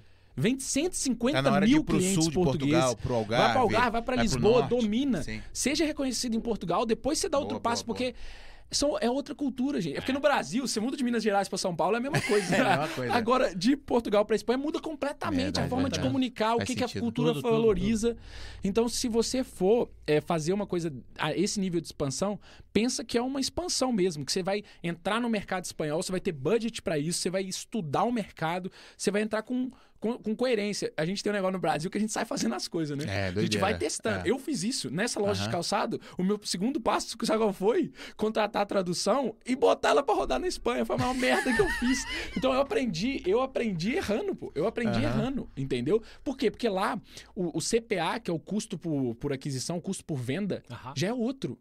É diferente de Hum, Portugal. Entendi, entendi. Você precisa ter orçamento pra investir lá. E não- você não acha que você vai botar no, no Google Tradutor? Isso também nunca pensei, né? Que eu ia botar no Google Tradutor. Porque assim, não comunica com a cultura. Tem os jargões da cultura. Tem as É, coisas, isso sabe? mesmo. coisas pra pegar, assim. Imagina se você tivesse com um português é, todo estranho falando num anúncio aqui em Portugal pra vender uma sapatilha. Falasse assim: é, compre esse tênis porque ele é bom. Tipo, é uma cara de que Não, foi acabou, traduzido. ou Acabou, que... acabou. Alguém ia comprar isso? Ninguém, não, não. ninguém. Entende? Então, é o que muitas vezes as pessoas não olham, sabe? Elas falam assim: ah, eu entrei em Portugal, já comecei a vender, agora é Espanha, agora é. Boa, calma, boa, boa, calma, boa, calma, entendeu? Tipo, eu sei que não é uma coisa que a gente fala muito na nossa cultura do gênero, calma. A gente sempre incentiva, bora pra cima. E, e faz sentido, eu gosto dessa energia. Só que eu aprendi aqui a ter um. um sempre um passinho, um pezinho atrás. Tipo assim. Será, não é ser perfeccionista, porque o perfeccionismo ele é inimigo do progresso. Mas é você, tipo assim, parar e fazer os cálculos, pô. Claro. Calcular o risco. Entendeu? Isso faz a diferença na hora de Boa. crescer uma empresa de forma Vamos sustentável. aqui nos comentários. Vamos, vamos aqui dizer um olá rápido. Ó, Jussara Melo aqui connosco, a nossa membro, Sempre, diz boa sempre, noite. Sempre, sempre. Um grande abraço, Jussara. Ela também diz vendo e ouvindo aqui, a confirmar que nós no início tivemos uns problemas aqui de áudio e imagem. Obrigado, Jussara. A Sara Fernandes a dizer boa noite. Olá, Sara. Samuel Rodrigues diz Belo Horizonte na área aqui, ó. Boa. Samuel Rodrigues. Samuel Rodrigues, eu estava a pensar, Pode já tinhas falado também. com ele. Vem do teu Samuel? lado, Samuel Rodrigues? Pode ser que sim. Só, Samuel, se eu não estiver lembrando você agora, É. você me Diz aí, perdoa. ó. É, mas Belo também. Horizonte, Valeu, grande Samuel. abraço. Obrigado aí. Obrigado. Porque é de Belo Horizonte, né? Ele disse que era de Belo, Belo Horizonte. Eh, Eduardo Fernandes já diz aqui: já deixei o João preparando para 6 horas de podcast. Falei. Ah, o Edu, Edu, Edu. foi, foi, foi quem. Foi o quem, Edu. quem, Inclusive, quem- inclusive, já vou falar dele já. é. Exatamente. Falei para ir confortável porque bate-papo é top. Aqui, ó. Espero, espero bem que estejas a gostar, né? Não, demais, que isso. Ah, o Eduardo também diz aqui: ah, tu já sabes que o cara é brabo quando ele está de camisa preta. É. porque eles vieram os dois de camisa preta também. É empreendedor, não tem o- dress é code, não. clube, pô. É o clube da camisa preta, né? É, tem exato, 10 camisas exato. pretas, Eu né? tenho, Bora, eu tenho. bora. É. Não, mas ele tinha toda uma lógica por trás. Ele disse: Não, eu, Eu nem penso. Decidir a minha roupa é a energia mental que eu perco logo de É manhã. isso, não, não, mas tenho é que gastar é essa energia noutras coisas. É assim mesmo. A Beatriz Santos já manda aqui um adoro, coração. Conhece Beatriz Santos? Ó, por acaso minha namorada, eu Oh, acho. vê lá o que este coração trazia aqui segundo as intenções. O Leonardo Carvalho diz: Rio de Janeiro está ligado no Zuga aqui. Aí, Grande irmão, abraço, meu irmão empreendedor, tem um restaurante Boa, lá, boa. é, lá, lá, Abração. lá é se chama o restaurante? Al dente, cozinha Al dente. italiana. Fui, tive, tive lá agora, rapaz, dia de eleição lá. Até nem conversei com ele, meu pai que falou. Quase 150 pratos no dia, normalmente 40, isso. 60 pratos, 150 o dia da eleição no Brasil. Vendeu loucura. Que eu, tive, isso. eu tive lá, não foi na eleição, que eu tava aqui já em Mas Portugal. estiveste lá ajudar, não foi? Não, tive dia, lá ajudar lembro. algumas vezes, sim, é, sim, é top, top demais. E tá aí com, com uma, uma pé- um pezinho aqui querendo vir pra Portugal. Ano que vem, Boa, ano que vem vai vir aqui, vai estudar o mercado e tal. É Top. esse, esse é um dos caras do. que o João e o Eduardo falaram, que é o cara da execução. Que 80, 85% das pessoas têm ideia de ter alguma coisa, mas só tem ideia. 15% executa. Não, 15%. Como é que é mesmo? Agora eu esqueci. 15% acho que executa. E só, ah, e só 5% sobrevive os três primeiros anos. Ah, mas isso é. Ele é, ele é os 5%. Boa, sobre... Passou- executou, passou por sobreviveu. Passou por pandemia, nunca tinha feito nada de restaurante. Boa. Teve uma outra empresa de motor e gerador, loucura. E, tá, e, Bem e assim, sobreviveu tá à lá, pandemia. tá- tá e tá lá, tá vendendo crepe, agora aprendeu a fazer crepe. Cara, doideira. É loucura, é execução. É a representação do que é o empreendedorismo É no Brasil. o cara é vai, mesmo. Ele o crepe, não sabia. Quando cheguei lá no Rio agora, ele Mas o bem que nós aqui em Portugal gostamos muito de comer também. Bem que aqui vai tudo. Ele vem ano que vem, ele tá aí, ano que vem ele tá aí. Valeu, Léo. Então, de novidade e cenas assim, isso. se vender só para o mercado brasileiro em Braga, já tens metade da cidade. Essa Braga tem muito, né? Braga tem muito. Ora, João Ferrari já manda aqui, esse é fera aqui. O João é top, o João é top. Agora sim.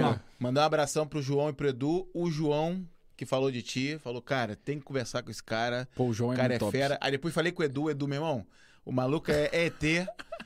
Senta Esses lá, cara, faz velho, as perguntas cara- lá que eu quero saber também, que eu vou sentar. O Edu tá aqui também, o João. Boa, boa. Valeu Obrigadão, mesmo pela Edu. indicação. Tamo Pô. junto, João. Eles são. Não, eles São são, o tipo fixe, de brutais. empreendedor que vem pro Brasil e que impacta positivamente o mercado português, Sim, trazendo dúvida, negócio, trazendo a oportunidade. maior parte das pessoas que vêm impacta muito positivamente. sem Exatamente, dúvida, exatamente. Olha a Laila aqui, a, a nossa, a Ô, nossa amiga Laila. Laila aqui: Olá, gente. Quem é Desculpa vivo pela demora. aparece. Ela cobrou a gente no Instagram. Cobrou, eu tava lá senhor, no é assim Brasil, ela mesmo, falou, Laila. e aí? Cadê? do Rodrigo. Cadê? É, Rodrigo.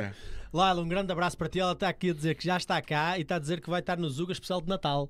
É verdade, ela tá aqui já em Portugal. E está mesmo, Natal, mesmo, Laila. pronto, já tem já uma vaga pra você aqui nessa mesa. Está guardada, Laila. Está É guardada aqui para ti. Diz aí onde é que estás, Laila. Ela Eu mencionou acho, onde que é é que Lis- estava. eu acho que é Lisboa. Não eu faz acho. mal, não faz mal. Chegas Às cá no é um estado. mistério, Chegas cá no estado. Eles agora estão feio a fazer um TGV aqui em Portugal. Chegas cá no Não sei estado. o que, que tu falou. O TGV é um comboio de velocidade. Tu fala assim rápido, tem um monte de brasileiro assim? ouvindo. Porque ele acha que, né, que o brasileiro vai entender. Na É que minha eu tenho cabeça. Eu vou explicar. Ah, muito bom. Sara, que isso, cara? Eu vou-te explicar. Tem que Eu- rolar, tem que rolar legenda a aqui ver? no. Ela no- disse- A produtora diz, eu entendi, claro. Não, porque na nossa cabeça o TGV, que é, é criar uma linha de alta velocidade em Portugal entre Porto e Lisboa, Ah, tá. O, o já está a ser falado há 40 anos. Ah, o trem Aqui. rápido. o trem então, rápido. para Tá mim, TGV já é mudança. sinónimo de trem rápido, estás a ver? Ah, tá, Ah, tá bom. pronto. Só que é sempre prometido, nunca realizado. Mas lá, lá, tens que ficar, pá, está tá reservado o, loca- o- o lugar aqui desta mesa para ti Sim. no especial de Natal. Com certeza. E damos-te o chapezinho e tudo também, o chapelinho de Natal que temos por aí. uh, Denner. Agora vem os nomes complicados, malta, vocês são lixo. Denner uh, M. Santana. Pô, mandou, mandou, é É, isso. foi bom? Boa tarde, pessoal. Valeu, Denner. Foi Obrigado. Tamo junto, professor da Denner. primária. Porra, foi bom. Sabes ler, é? Um grande, grande abraço, Denner. Lisboa, espera por ti. A nossa amiga Carla diz aqui: Oi meninos, que bom vê-los novamente. Carla, um grande abraço Ô, para ti Carla, também. A gente ainda vai conversar ainda, viu? Voltei agora, não tive tempo ainda. Fiz uma reunião com o Marquinhos, ainda vai conversar também. Malta, a Carla, é. malta, a Carla tem uma empresa com o marido que se chama a Lisboa Espera por Ti Tours. Sim. Empresa incrível que faz tours na, na zona de Lisboa, mas não só, também faz o bate-volta, não é? Como vocês chamam, entre sim, é. Lisboa e o Porto, fazem tours personalizadas. Visita guiada. Nós é, temos um top. episódio com a Carla, se quiserem também. É só pesquisar, na, acho que foi a única Carla que entrevistámos. Pesquisem, pesquisem no, no nosso canal e vão encontrar no tuk-tuk, episódio brutal. O tuk-tuk. E também tem o Tuk Tuk em É, Lisboa. melhor experiência para conhecer Lisboa com tuk-tuk da Lisboa Espera por Ti. Muito fixe mesmo. Leonardo Carvalho comenta aqui novamente, aqui ó, estou precisando de divulgação aqui no Brasil. É, aí, tá vendo? Boa! É, ele quer é- converter venda. Já quer fala. converter meu irmão. Como meu é que é o irmão. nome, Leonardo? É Leonardo do- Carvalho. do- Ô, Leonardo, ó, entre em contato com a gente aí no meu Instagram e vamos conversar. É, vambora. No Brasil a gente Vê que o também- negócio dele não é re- rebrand, não sei o que, né? Não, vender. é vender. Ah, vender. Vender esse negócio. Ele quer encher teu restaurante, é isso, É né? isso, é isso, é O isso. Gilberto Nogueira aqui Ah. connosco, nosso membro. Abraço ao Zuga Saquarema. Saquarema, hein, mano? Grande Nossa, abraço, galera, Gilberto. Boa noite, malta, diz a Márcia Rosana, também Aí, de membro. Muito obrigado. Márcia. E já deixa aqui um superchat para nós, ó. Muito obrigado. obrigado, valeu mesmo, isso aí. Treino do Zé, marca aqui. Marcar um treino barra podcast com essa malta aí, João. Conhece Boa. treino do Treino Zé? do Zé. Conheço, pô, conheço o treino do Zé. É lembro isso, dele, é. lembro dele, lembro dele. Fantástico. Bora, só vir, treino e podcast, a gente faz aqui ao vivo. Não, ele é muito interessante. Ele tá fazendo um trabalho muito legal aí na parte de fitness lá em Lisboa. Oh, Pô, nice. legal, Top, legal, vai. top, top. Malta, já Apresentar vão ver, vocês. já vão ver. Inclusive, fazendo gancho aqui, só falar pro pessoal. A gente já tinha essa ideia antes da pausa, né? Agora vou da pausa, agora a gente vai organizar. Que provavelmente a gente vai fazer parcerias para estar indo conversar com pessoas que não conseguem vir cá. A gente tem vários convidados que estão em Lisboa, Sim. que não conseguem vir cá.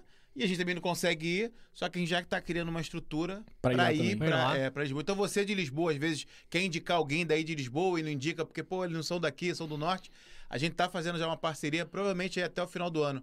A gente vai fazer uma visita em Lisboa e já vai gra- gravar aí com várias Boa, pessoas, é isso, é isso. inclusive com talvez aí o Treino do Zé. treino do Zé. Treino do Zé. Treino do Zé. Zé, não é? Se é o treino do Zé, de certeza que é Zé. muito Eu bom. esqueci, né? Pode não ser, pode não É. ser. Mas é Não, brasileiro, é, é Zuca? Ele é, ele é. Não, brasileiro, brasileiro. É É. Zé é o nome mais português. Zé, é, que bem português. Mas bem um nome muito brasileiro, que eu nunca vi na minha vida, que é Raíssa. Olha, leu bem. Ra- não, Raíssa. Ah, isso é minha sócia que eu falei pra vocês que trouxe É? do Ah, Ela mercado. estava, estava na Suíça ainda contigo. bem que tu lembrou. Exato, Na ela não, ela não morava lá, ela trabalhava na mesma empresa que eu. Isso. Exato. Oh, fantástico. Experiência no iFood? Foi Exato, ela? ela, Ah, falei pra maneiro, você. Raíssa. Mendes já, já diz aqui, ó, esse cara é fera. É aqui para ti, pá. Se falando tinha que ser, bem do sócio, né? Senão, falar mal do sócio.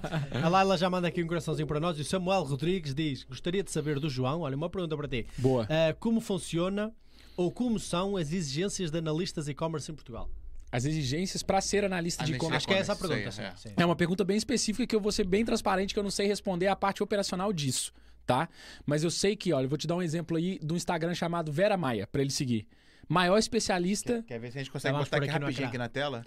Deixa só a gente... Vera Maia. Vera Já Maia. Está aqui aberto o Instagram. Isso, é e já uma... bota o Zuga pra seguir também. Essa primeira aí. Isso, isso. É uma colega e grande profissional de e-commerce aqui em Portugal, Working a maior com especialista. 12 anos aí, boa. Tudo sobre e-commerce. Ela, ela foi muito do backstage por muito tempo, assim, né? Do faz o trabalho, mas não aparece muito. E Mas agora agora, tá a ela tá na a- televisão. a Tá indo muitas não é? vezes à televisão, tá indo a muitos podcasts Pô, também. legal. Ela é muito boa. É, eu acho que não é a primeira tá vez. aí. A cara dela não é estranha. Eu sou péssimo com nomes, mas com caras são bom. E a Sim, cara ela é dela muito não é boa. estranha. Então já pra Não, a, dica- não, já apareceu na televisão. a dica pra ele do Samuel já é seguir, né? A Vera Maia, a Vera exato. Maia, pode boa. mandar o direct pra ela, ela responde toda a gente, ela é muito simpática. Então, é como essa pergunta é mais específica do, do nicho de E a nível de exigências académicas em si, não é, não é um tipo de mercado que te exija muito nesse aspecto, não é? Isso é uma ótima pergunta até, porque as pessoas às vezes elas se limitam a tentar algo por pensar que precisa de uma alta, alta graduação para isso.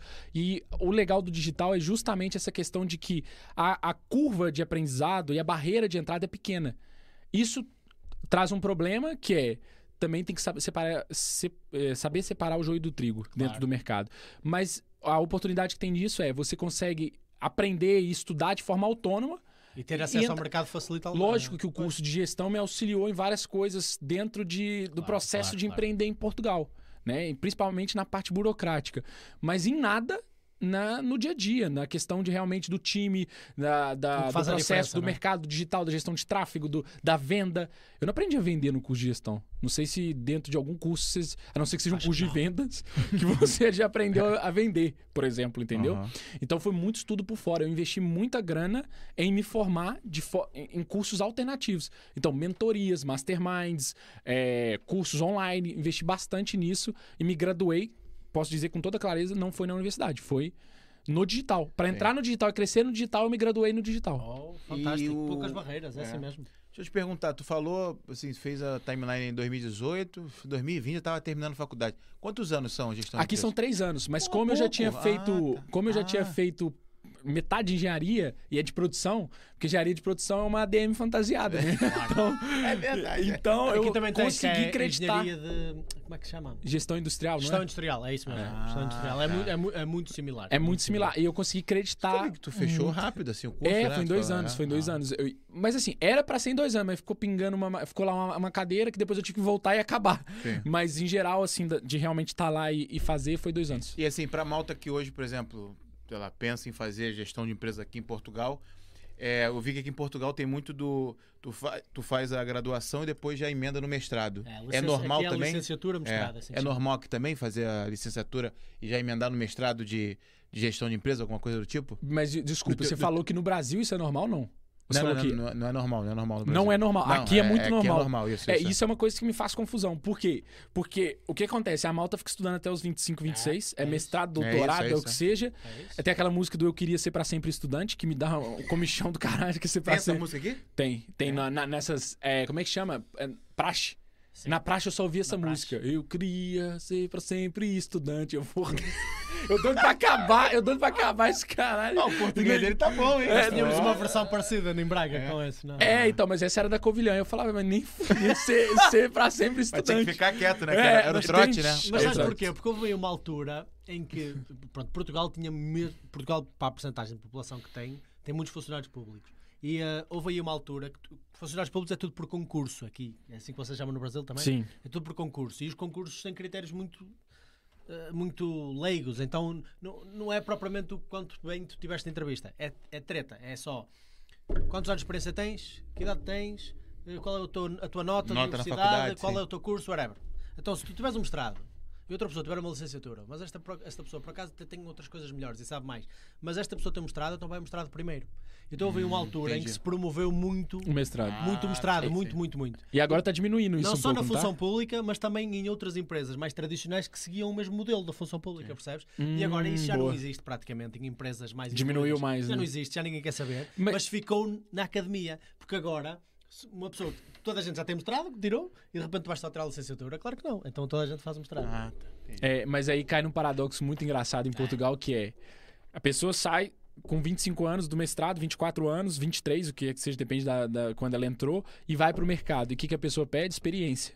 Então ela não pôde ter experiência, porque as aulas não são moldadas para você trabalhar e É, estudar. o dia todo quase, né? Como é que tu fazias quando estavas a trabalhar nisso? Então, no meu caso, o que, que aconteceu? Eles estão uma hora à frente, né? Ah, pois o que, que eu ajuda, tive que fazer? Eu tive que priorizar cadeiras à tarde tá? Então eu tive a oportunidade de ter mais cadeiras atrás porque eu já estava mais no final, porque eu creditei muitas cadeiras, acreditar mesmo cortar, né, cortar matéria. Sim, sim. Então, eu consegui ajustar dessa forma, mas eu tinha, como era um trabalho remoto e muito, sabe aquele aquelas startups hoje em dia, você não tem horário, você tem que entregar.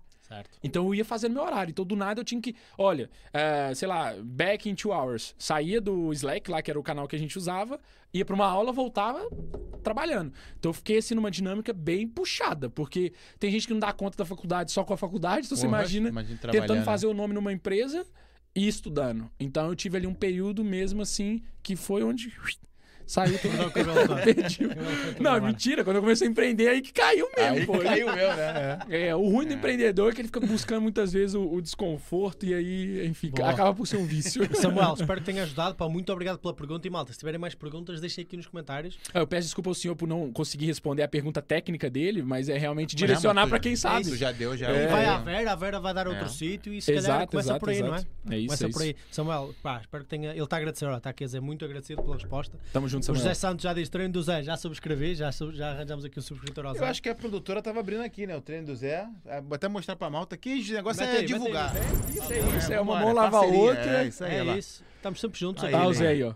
O Zé Não, ele é que tem que nos ali, ó. divulgar a nós, 11 mil subscritores, 11 mil followers. Zé, Deixa eu ficar. Ô Zé, vamos lá, faz a divulgação, divulgação Ô, aí. Zé, meu irmão, ela. Maneiro, hein? É assim Não, mesmo, pá. Ih, fazendo parceria com a Decathlon, né? É, Boa. sim, sim, ele manda muito bem, ele manda muito bem. Maneiro. Fantástico. Pronto, tá aí. Zé, um grande abraço, pá. Ah, Muito obrigado por estar aqui connosco. Vital. Tá Maneiro. E o, e o Zé já, já, também já agradeceu aqui. Valeu, José Santos. Fantástico. Olha, tu estavas a dizer aí que Portugal tem essa resistência à venda. Então, e como é que se vende bem num país que, tem, que não gosta de ser vendido? Eu eh, tenho uma teoria também pra isso. Então, manda, manda, manda. Eu comecei aqui a usar muito mais um conceito de venda consultiva. O que, que seria essa venda consultiva? É vender sem vender. Que é você, por exemplo, eu entro no negócio do Zé aqui Só se e eu tô conversando com o Zé. Não estás a vender. Exato. E aí eu explico pro Zé que o negócio dele poderia estar. vamos supor que o Zé tivesse uma página. Eu entrei na página dele, vi o quão, logo de cara, eu consigo ali, com esses anos de experiência, entender o quão otimizada ela tá para conversão. Consigo ver a nível de anúncio que ele tá fazendo, me preparo para reunião. E falo assim: olha, eu acho que você. Eu acho não, né? Eu não uso muito a palavra eu acho, às vezes eu, eu erro e uso a palavra eu acho, mas para dizer o seguinte: é. Cara, acredito que você poderia estar fazendo melhor dessa, dessa, dessa forma. Então ele já sente um valor gerado. Porque também venda é troca, né? Então você gera um valor, você, a- você acaba por ter um valor percebido maior, e aí você está em crédito com o seu lead, com o seu prospecto, com aquele seu possível Claro. cliente. E aí, no final, eu falo: esses são os problemas que você tem, e eu deixo subentendido que eu sei resolver. E para resolver, eu tenho, né? Eu tenho uma proposta para isso. E aí já tá, ele já tá muito mais preparado para receber essa proposta, porque eu fiz ele perceber que ele precisa de mim. É diferente eu chegar para ele e falar assim, ó, 50% de desconto aqui se você fechar até meia-noite, sabe? Aquelas vendas mais agressivas que a gente vê. Sim, sim. Então acaba por ser um bate-papo muito mais consultivo. E se ele não quiser fechar, se ele não realmente não for o momento dele, tá tudo bem. Ou seja, aqui em Portugal tens que desenhar um bocadinho mais o mapa, não é? A pessoa tem que perceber o mapa. Ela tem que perceber que ela precisa de mim. Porque o que, que eu sinto diferente de um cliente brasileiro? Ele vem até mim porque ele sabe que ele precisa de mim. Ele quer, ele quer ativamente contratar alguém. Porque a gente, no Brasil, a gente é muito mais aberto a fazer negócio, trocar ideia, cumprimentar uma pessoa que nunca viu, dar um abraço. A gente é meio assim. Por isso que a gente chega na Europa e fala assim, "Ah, uma galera mais fria. Não é, é só aspecto cultural. Então aqui tem uma barreira inicial, tem uma desconfiança. Olha, não te Aham. conheço de lado nenhum. Aí como é que eu quebro esse do lado nenhum? Com um negócio que chama autoridade e prova social. Autoridade eu construo com a percepção sobre o meu conhecimento Claro. sobre quem eu Com a sou experiência que ganhas, com o currículo que vais criando, não é? com o currículo que vou criando. Então, isso acaba por ser uma mistura entre autoridade e prova social. Porque o que eu realizei acaba por ser prova social, que é prova Exatamente. daquilo que eu faço. E o que eu sou acaba por ser a construção da minha autoridade. Então, o cliente, quando eu. A primeira coisa que eu faço é ele perceber isso. Porque a partir do momento que ele percebe isso, eu, eu já me coloco numa posição. Eu gosto de brincar, de fazer uma alusão de que quando eu, eu fiz boxe a vida toda, até quando aqui em Portugal, no, até competi pela universidade. Gosto Nice. muito. Na época foi kickbox até. Por isso que eu perdi. Mas enfim, se fosse só boxe. não tô brincando. Mas pra dizer o quê? Eu- Um treinador me dizia muito: domina o ringue. Domina o ringue. O Amilcar dizia muito isso. E na reunião é a mesma lógica. É você dominar a reunião. Você levar o cliente. Porque se ele estiver levando você como se fosse um questionário, que acontece em muitas reuniões, principalmente quem está começando, começa a ficar intimidado. Ainda mais um brasileiro empreendendo no mercado português Claro. como era eu. Falei assim, pô, no primeiro eu tinha esse, esse paradigma meu mesmo. Falei assim, pô, esse cara não vai me levar a sério. Eu falei assim, esse cara não conhece meu mercado, ele é de fora, o que ele tá dando aqui palpite? Só que eu mudei esse mindset completamente quando eu percebi que, pô, não, Eu sei o que eu tô fazendo, eu É, já tive ó. resultado aqui, olha o que eu tô fazendo nesse mercado, olha o que eu já construí, eu posso te ajudar. Você quer? Quer? É. Não quer? Só lamento, entendeu? Porque aí você passa essa percepção de que. É, primeiro que você não tá desesperado. E você não tem que estar desesperado desde. Mesmo que você tenha zero clientes. E depois, quanto mais clientes você vai tendo, menos você tá desesperado. Entendeu? Então, mesmo que você tenha zero clientes, entenda que vender você tá fazendo um favor pro seu cliente. E aí, ele vai perceber isso, ele vai perceber isso na forma que você fala com ele, na forma que você se posiciona na reunião. E isso que é o dominar a reunião. Então, isso serve para qualquer brasileiro empreendendo em qualquer coisa em Portugal e qualquer português empreendendo em qualquer coisa em Portugal. É se fazer valorizado, é se fa- fazer sentir o, o que, que você representa ali naquela reunião. Porque as pessoas geralmente é, é- é por insegurança e por falta de perceber o próprio valor que não consegue se vender. E quando uma pessoa domina isso, esquece. A minha taxa de conversão foi to the roof, como se fala no mercado É, americano. confiança é metade da venda, não é? Mas é, mas é. E, e realmente eu sei que eu posso ajudar o negócio do cliente, então isso acaba por ser algo que eu transmito naturalmente, entendeu? O, tu, tu sentiu assim, apesar de não ter empreendido de fato presencialmente no Brasil, né? Não, Não? não tive. Mas assim, o que, que tu percebeu de diferenças é, Brasil, Portugal, por exemplo? Vou dar aqui um chute, que eu nem sei se é isso. Sei lá, o português gosta de apertar a mão, o português gosta que você visite. Negócio de vender Total, pela. Totalmente. Tô só acertando? Tá. É, então, então vai, segue aí. Mas é, mas é isso é muito engraçado, porque no Brasil, é, eu vejo que a gente já tá numa dinâmica. É porque que acontece? Deixa eu, uma- por exemplo, uma empresa orientada para vendas igual a minha no digital. Já existe grandes referências para mim no Brasil, que estão mandando muito bem. Em Portugal ainda não tá tão. A gente fala no digital que Portugal tá cinco anos atrás do Brasil e o Brasil tá cinco anos atrás da América. Então qual que é a vantagem disso? A gente consegue prever o que, que vai acontecer nesse mercado Hum, sim. só que, e aí que muita gente não faz, que é adaptando ao contexto desse mercado. Sim. Não vem achando que, ah, porque lançam igual, né? um produto dessa forma aqui, Eu vou estar 10 anos na frente, né? não, vai dar errado. Você tá- é a mesma coisa do. Teve a. Como é que foi? Não sei se foi o Murilo Gans, sei lá, um. Que inventou o iFood, acho que foi até o próprio iFood em 2005. Não funcionou, pô. Não era o tempo, time. é, sim. Então você tem que adaptar o contexto do lugar. Entendeu? Então, na sua pergunta que você fez sobre essa diferença, o que, que eu senti aqui, que eu nunca esperava, era do gênero. Então tá, então marcamos um almoço. Eu almoço. Um Coisa almoço, mais normal. Sério? Um almoço? É. Entende? De Então, negócio, tipo assim, não olha, é? então ah, já que é assim, então quando que você vem cá? Eu ia aí? Porra, o cara tá em Lisboa, sabe? Tipo, aí eu comecei a alinhar a expectativa desde o início de que o nosso negócio é remoto digital, por isso que é escalável, e que a nossa tratativa é Zoom, é Google Meet, mas que isso não muda o valor da entrega. E aí foi outro patamar. Visitei cliente? Visitei, principalmente os mais estratégicos. Mas fui tirando isso da, do script do, do operacional ali da empresa. Porque senão, eu tenho colega de agência que passa a vida na estrada, pô. Parece o Pedro Bino. Tá sempre viajando. Pedro Bino, você pegou a referência, era um Cilada, de, de caminhoneiro. De caminhoneiro que tinha no Brasil, um programa de caminhoneiro. O cara tá sempre na estrada, entendeu? E eu não acho que isso é produtivo. Porque você tá ali pra entregar negócio pro cliente. Se você tem um cliente, depois você tá visitando os vários outros, que momento que você tá dedicando a montar estratégia, a Claro, implementar, claro. E a entendeu? pensar no próprio. E a pensar no, também na se crescimento. pensa na estrada, mas é diferente. É, quase, é, é quase que tu perde, né? Tu ir pra Lisboa, tu já perdeu o dia, ele teve uma reunião de duas Ah. horas, voltou. Tu ali fez a reunião com ele, Google Meet, uma hora de reunião, tu já tá em outra coisa, já tá vendo coisa pra esse cliente mesmo. Exatamente. Eu, eu, eu tô buscando muito isso de bater nessa tecla de construir um negócio mais objetivo possível. Boa. Porque isso traz escala, pô. Com menos pessoas a gente atende mais clientes sim. e Exatamente. com mais qualidade, entendeu? Mas sem, dúvida, aqui tem muito essa questão tradicional, assim, sabe? No É. início eu só usava roupa social. Ah, sério. É, Eu fiquei uns 10 anos. Eu gosto de usar roupa social. Até, até quando eu era pequeno, eu falava que eu queria ser ou advogado ou pastor pra usar terno. Minha mãe morria de rir, entendeu? Porque eu sempre gostei assim de roupa assim, mas no, no verão é foda, né? Então É. agora ainda tá calor, ando só com a minha blusinha preta. Mas pra dizer o quê? Que era formas de eu construir, através até do, Claro. do estilo, construir autoridade. Tipo assim, não, sabe, eu também, eu sei, eu me visto como empresário em Portugal, entendeu? Tinha todo essa, esse estereótipo. E depois você vai quebrando isso, você vai Claro. quebrando isso com a entrega. Porque no final todo mundo quer resultado. É, isso, é isso. Não adianta você ir bonitinho almoçar se você não entrega resultado. E depois, tu- ao teres resultados, fica muito mais fácil vender a dar esses exemplos, não é? Dar esses exemplos de resultados. Onde é que Com tu tens certeza. assim os maiores mercados aqui em Portugal? Onde que eu atendo os Sim, maiores? o- o- o- das tu- as empresas que, a quem tu prestas serviços estão maioritariamente onde? As Porto, que mais Lisboa? faturam estão em Lisboa, tá? Ok.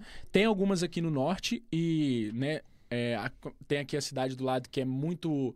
que tem a Majocri, que é de, de têxtil, né? De roupa. Aqui tem uma indústria muito forte de roupa ali para Amarantes, lembrei o nome da cidade. Amarante? Amarante, vende bem ali. Então, assim, tem Não umas conheço, aqui localizadas Ele é de lá, ele é de Sou de lá. lá, sou de lá. Você é de lá? Sou, ah, sou. então você vai conhecer depois o Ricardo, provavelmente. É aquele tipo de cidade que todo mundo se conhece. É, Eu já saí de Amarante há muito tempo, É. mas Amarante, Amarante, mais ou menos, ainda é uma cidadezinha grande o suficiente. Para, para os vossos padrões, não. Mas nem toda a gente se conhece, mas eu sou capaz de conhecer a empresa. Sim, mas a maior parte está em Porto Lisboa. Assim, a maior parte, assim, ou norte de Lisboa. E região de Lisboa. Por exemplo, a gente tem um e-commerce que ele que fatura muito bem mensalmente e é de. Fisicamente, né? A parte de gestão de estoque está em Setúbal. Então, tipo assim, tá sempre nessa região. Entendi. Infelizmente, não tá em outros lados. Ah, mas, assim. mas sabes que Portugal está muito centralizado também em Lisboa. A, a malta aqui até costuma dizer que o PIB de Lisboa é equivalente ao PIB na Bélgica. Só É. que depois, se misturares com o resto do país, o PIB, o PIB per capita em Portugal é baixíssimo. Porque Entendi. em Lisboa tens um mercado muito Sim, vivo. sim, sim. Está lá muito concentrado as coisas. Sim. O, país é um- o Portugal é um país muito centralista nesse aspecto. Eu- O norte é, é bastante industrializado, mas É, a- o- tech, a parte de. É, é isso, tá, tá tá lá, em? Lisboa. Tu, tu- tu- às vezes tens a indústria no norte e os escritórios que gerem a indústria no sul, em Lisboa. Exato. É. É, Muito isso, é isso, é isso, muito, é isso, Deixa eu te fazer uma pergunta, que não sei se vai ser mais uma de brasileiro que vem no teu direct, mas é uma pergunta que quase que eu vou aproveitar pra mim, mas eu acho que faz sentido também pra malta. Mas se Sim. não fizer, é problema. Eu quero, quero também. Boa, boa, vamos quero tirar isso. minha dúvida. exato, exato, é pra isso também. Eu tenho, a gente tem hoje um negócio que é um canal no YouTube. Ok. Tem. Na minha cabeça, e aí na minha cabeça de tempos atrás, marketing digital basicamente era para um produto, era para vender alguma coisa. E já, já comecei a mudar isso. E eu talvez algumas pessoas também pensem isso. Com certeza. Eu hoje, sei lá, o Zuga Podcast, o Zuga TV, fosse contratar a tua agência, não necessariamente teria problema. Eu, não, eu, eu, eu vou te dizer, o que, que eu quero? Eu quero inscritos, eu quero mais tráfego no meu, no meu canal, eu quero gerar mais AdSense nisso e tudo mais. Tu tem estratégia também para isso ou tu só trabalha com alguém que vende um produto? produto. E- Não, então, o que, que eu acho sobre isso? A gente já teve até uma experiência de uma escritora, até que é conhecida aqui em Portugal, assim, ela tá indo bem, ela não é, tipo, a- das maiores escritoras, mas ela tá indo bem. E o objetivo dela era justamente esse. Mas qual que é o problema desse objetivo? Que ele é de médio e longo prazo. O YouTube, assim como... Ele é um, um canal de muito meio de funil. O que, que isso significa? Uau. É um canal onde as pessoas vão muito para buscar informação para consumir algo mais longo, como podcast. Então, como que você monetiza o YouTube? Produzindo conteúdo. Não tem segredo. Pro algoritmo te entregar para mais pessoas, mais pessoas precisam entender que o seu conteúdo é relevante. Se eu mando tráfego só pro seu canal, sem é, nenhum é, motivo, não é motivo, mas sem nenhuma intenção de conversão final, Certo. Você gasta dinheiro à toa. Porque você pode ter ou não inscritos, depende da relevância do seu conteúdo. Eu costumo dizer que o tráfego muitas vezes é você é, levar semente até o terreno, mas se o terreno não for fértil, Sim. não vai germinar, entendeu? Claro. Então, o que, que é legal dentro do proposta de valor de vocês, do que, que vocês estão construindo? Vocês podem usar de benchmark vários exemplos no Brasil, né? Até o Flow Podcast Sim, e tal. sim. É que acaba por se tornar uma empresa mesmo a sério, com vários meios de receita. Então, os caras, o que, que eles fazem assim, nesse sentido? Além do conteúdo em si, os cortes com canal de corte, as parcerias de patrocinador. Então, aí você traz pessoas estratégias- estratégicas aqui, pode surgir parcerias para outros contextos. Porque, gente, vocês têm que pensar que é o seguinte: a gente tá na era da audiência, pô. Então, você saber dominar uma audiência e, e rentabilizar essa audiência é das coisas mais poderosas que tem. A gente tá vendo o que, que o Grupo Primo no Brasil tá fazendo. Se tornou, né, um... um- É do Primo Rico, é esse? É do Primo Rico. Thiago Negro. Era um canal de. YouTube, pô. É uma empresa de 200 pessoas hoje. Como é que uma coisa virou outra? Eles souberam rentabilizar a audiência. Eles criaram uma escada de valor. O que, que seria essa escada de valor? Então, por exemplo, vocês têm audiência, vocês estão montando um podcast, vocês estão trazendo pessoas estratégicas. Aí vocês começarem a pensar como que vocês podem levar a audiência, entender quem que é minha persona, quem que é a pessoa que me acompanha. Então, qual que são o- os desafios dessa pessoa que me acompanha? Como eu posso vender facilidade para essa pessoa? Levar essa pessoa dentro do que eu faço. Porque você também não vai fazer uma coisa que você não gosta ou não sabe, né? Certo. Dentro do que você faz, Sim, como sim. você pode rentabilizar essa audiência. Então, cada vez mais, hoje a gente está vendo é, influencers é, terem equity, né? Terem valor de mercado. Por que, que influencer tem valor de mercado? Porque ele tem uma audiência que faz o que ele fala. Entendeu? Isso é muito poderoso, pô. Então, se você souber trabalhar a sua audiência e continuar o trabalho bem feito que vocês estão fazendo, amanhã a audiência de vocês, ela pode estar engajada em determinados temas, porque qual que é, agora sendo bem transparente, até uma conversa de Manda, negócio manda, aqui. O que, que é um, um- um podcast interessante? É ou podcast se- segmentado para determinados assuntos, que você vai saber exatamente a audiência que você está trazendo, ou os podcasts mais genéricos, onde você traz uma série de pautas, que é o Flow, é o Zuga, entendeu? Esse podcast tem um desafio maior. Que é na hora de crescer, você tá atraindo cada hora um tipo de público, porque são vários assuntos diferentes. Mas você vai entender cada vez mais é- quais são aqueles públicos e aqueles, aquela- aquelas pautas que mais, Mais fazem as pessoas fiéis, engajar. né? Quase, né? Entendeu? Sim. E depois o próximo passo dentro dessa escada, porque a escada ela sempre começa gratuita. Você vai entregar valor sem cobrar nada. E, e- e tem que ser. Porque a pessoa ela só vai continuar com você se ela sentir que você tá. que vale a pena acompanhar Certo, o certo, vale a pena acompanhar o, o Instagram de vocês. Então, é, dentro desse contexto, o que, que eu diria do marketing digital para vocês? É justamente focar imenso em gerar valor, em produção de conteúdo. E o que, que pode ser esse conteúdo? Isso vocês vão saber me dizer melhor do que eu, porque eu também conheço vocês Sim, há pouco tempo. claro. E aí, dentro disso, vocês vão constru- construir a escada de valor de vocês. Então, pode ser um produto que ajude outras pessoas a começarem um podcast, entendeu? Em Portugal. Então, produ- Um curso, né? O Info. pode ser um infoproduto, ou Sim. pode não ser um infoproduto, pode ser um produto de network, porque vocês trazem gente pra caramba aqui, então vocês podem ligar pessoas que precisam a pessoas que têm o que elas precisam. Então, vocês podem ser um hub de network, entendeu? E como é que vocês transformam isso em dinheiro depois? Existem. Podem existir várias coisas a se pode, fazer. sim. Mas vocês entendem o que que eu tô dizendo? Sim, Sim, sim, sim, sim, faz sim. sentido. faz Então, sentido, eu até te- fechei é, recentemente com um ateliê muito bom de Lisboa e o dono me falou uma coisa que ficou na cabeça, que é aqueles dono, é, aqueles milionário português bem discreto, que fala pouco, mas quando fala, fala uma Tumba. coisa que fica na Aham. cabeça. E ele falou assim, João, uma grande coisa do meu mercado e onde eu rentabilizo muito é saber ligar as pessoas. Aí eu falei assim, mas como assim ligar as pessoas? Porque ele queria me conectar com uma construtora grande de Lisboa, Aham. pra ajudar eles no digital. Aí ele falou assim, olha, eu vou te conectar, mas você me passa um percentual disso do, do que você fechar com eles.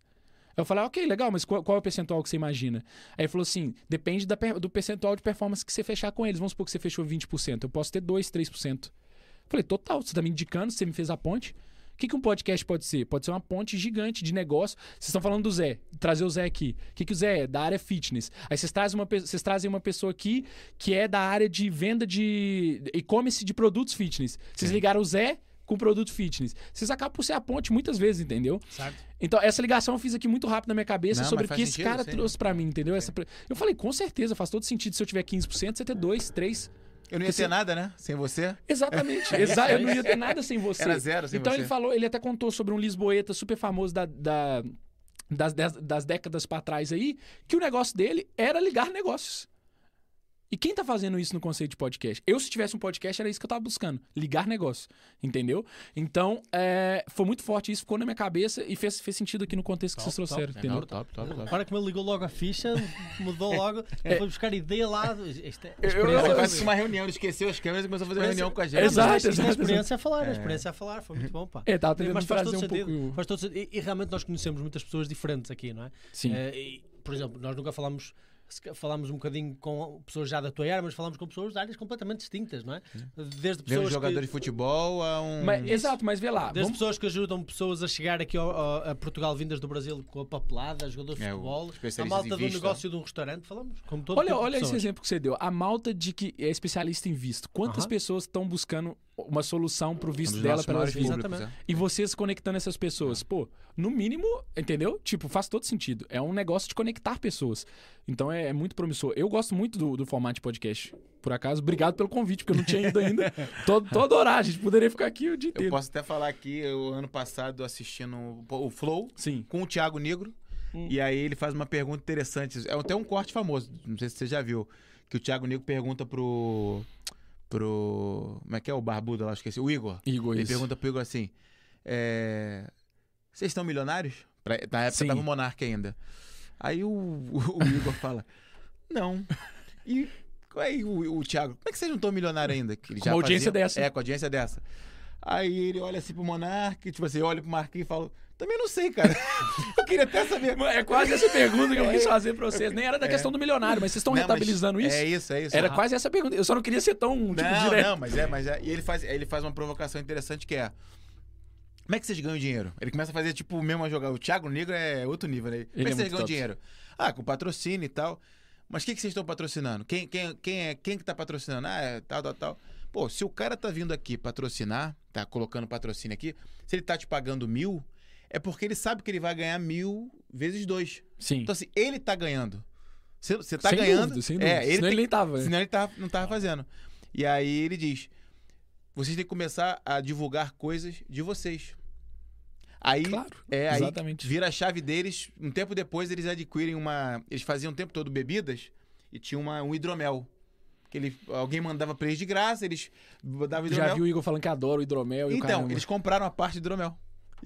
Tá vendo? Mas é isso. É pô. isso, né? E isso tá acontecendo muito no Brasil com a malta que tem audiência. É entrando de parceiro em É isso, empresas pra fazer parte do resultado daquilo que. Claro. Porque não tem nada de errado você vender pra sua audiência. Se a pessoa, se a pessoa se Confia, né? interessa É. e aquilo vai ajudar ela e vai ser bom pra ela, tá tudo bem, entendeu? E é uma troca. Então, o que vocês não podem ter é o complexo que a gente já falou, que é medo de rentabilizar, de vender. Certo, certo, Às vezes as claro. pessoas estão esperando até que apresente alguma coisa ficha, vocês não precisam ter patrocinador pra isso. A gente vê exemplos de TikTokers. Aquela menina lá que é a Carly, não sei o quê, que é a mais seguida do TikTok. Ela lançou uma marca de maquiagem e uma marca de roupa, sei lá, uma coisa assim. Já vale mais de 100 milhões de dólares. Por quê? Nossa. Quem que lança uma marca e já vale mais? Vamos usar o McGregor. O McGregor lançou um whisky. Vamos, vamos a gente abrir vi. É. um whisky agora? Pra ver quanto que vai valer o nosso whisky? o do McGregor já tá na casa do Bi. Porque o, o McGregor, ele é um lutador com uma puta audiência. Claro. Ele é a marca do whisky, não é? Ele é uma marca. E o Zuga é uma marca. Sim. E o treino do Zé que tá aqui até agora é uma marca também, É, entendeu? Então sim. é justamente você saber é, usar isso, o poder que a marca tem, entendeu? Então é esses exemplos é, são exemplos muito acima para mostrar que hoje em dia a audiência é um, é um ativo que vale mais que petróleo. E eu falo isso direto no meu Instagram porque Pô, é isso forte sobre essa isso. frase, hein? Isso vira um corte, hein? Vai ter que virar. É, pô. Cada vez mais. Agora a audiência é um ativo mais forte que o, que o petróleo. É, e só está a aumentar, não é? Só está a Sim. aumentar. Agora com o advento completamente do digital, até A, pande- países... a pandemia explodiu isso, né? O- A visualização É, sim, em YouTube, as lives, né? Tudo Todo mundo fazia cima. live É. na pandemia. Claro, e tu tens nações subdesenvolvidas que agora estão a, a ter acesso à internet de uma forma exponencial, completamente exponencial. E são populações enormes, enormes, enormes. Sem enormes. dúvida. Isso é muito bom. Eu vi um gajo, tem um gajo na se é Angola, Moçambique, que ele simplesmente, a galera manda uma, uma merreca pra ele, até é um dinheiro virtual, mas que vira dinheiro em algum momento, que o gajo manda assim, ó, tô te mandando 300, sei lá, bit, alguma bit Moçambiques, Uhum. e me mostra aí um produto brasileiro no mercado aí em Moçambique. O cara mora meio no interior. Ele vai lá, mostra o produto, faz uma piada Sim, e tal, sim, o cara sim. meio engraçado. E, ó, valeu, e não sei o que, tô esperando aqui, pum, a galera vai mandando. Vai E mandando, o cara já- tá famosíssimo, tá, viralizou já no Facebook e tal. E é isso, o cara tá fazendo isso e. Não, tu vê é luva de top. pedreiro, né? O Pois, exatamente. Fenômeno, isso aí, né? é, isso aí luva são... de O que é pedreiro. isso, luva de pedreiro? Aí, ele tá por fora mesmo. Explica, Não, explica, é um TikTok lá do Brasil, um menino é, super humilde, de uma É. região super humilde no Brasil, que começou a fazer vídeos pro TikTok jogando futebol, né? Então, só que ele tinha um jeito muito peculiar de Muito comemorar engraçado. gol e tal, e ele falava, receba, não sei o É, quê, tirava a camisa. E aquilo ganhou tanta notoriedade, ele ficou tão famoso que ele fez é, parceria com o PSG, com Nike, com. A Caramba. Nike não, Adidas. Adidas, é. O cara veio pra Europa, rodou aí os principais chegou aqui em clubes. Portugal, todas as crianças fazendo fila. Receba, receba. Receba, é. Na escola da minha filha, fui Foi buscar tão ela, grande a é. ascensão dele que ele até eh, saiu do Instagram É, agora, ele ele não até- aguentou, até, não. Até pirou que ele, que Ele ele era. é. É, ele tava com, sei lá, 20 milhões no É, TikTok, né? uma coisa bizarra. Um miúdo, mais, assim, mais novato, né? Muito humilde, É, muito humilde. Não, mais novinho. É, novinho que você tá perguntando. se ele era sim. Ah, novo. novinho, era. sim. Era, devia ter o quê? 17, 18 anos? Ele, antes de, fazer, antes de fazer sucesso, quando ele fez sucesso, aí tem um vídeo que é ele indo comer uma pizza pela primeira vez. É. Com 18 anos. Botou, tele- botou televisão em casa. É, não tinha televisão em casa. Vê o nível de Caramba. humildade. E depois mudou pra uma mansão. De tão É rápido que foi o, É isso, é. o crescimento E dele. aí pirou a cabeça, ele tá Pirou, meio coisa, pirou. mas agora É já normal, voltou. É, normal, É. é normal. É- é- é muita. É, repente- é, mu- É, é muito muita audiência repentino. de repente com uma pessoa que É. veio de fontes humildes e que E estava acaba por ser isso. muita pressão, porque são contratos com marcas, É, várias coisas isso, que ele é. não tava. Mas enfim, a construção mais sólida e devagar, no final vale mais a pena, porque você Também, acaba né? por ter. A malta costuma falar dos 100 fiéis, que é, ou dos né? mil fiéis, dependendo do, do volume que você tiver. Que é realmente aquelas pessoas que acompanham, que Ah, gostam sim. de Eu já vocês. vi o Bruno Perini falando dos 100 fiéis. É, o Bruno, Pe- eu- o Bruno Perini, pra mim, É, pô. é do eu gosto pra caramba do Thiago Rico. Negro também, mas o Bruno Perini é. É, o Bruno Perini até a é um oratória dele, ele, É, é, é um é. monstro, ele é um monstro. É. E é justamente sobre isso, entendeu, gente? Então, é saber trabalhar, entregar valor, porque esse jogo da audiência, a grande vantagem, dá muito trabalho, né? Cê- A gente viu aqui, vocês É. instalando as coisas, e aqui numa. Hoje, hoje até perdi o dia, hoje é quinta. Quinta-feira. numa quinta-feira à noite aqui e tal. Dá muito trabalho, mas tudo dá trabalho. Você tem que saber Final o que, contas, fazer esse trade-off. Falar, entre o que dá trabalho, o que, que eu quero fazer.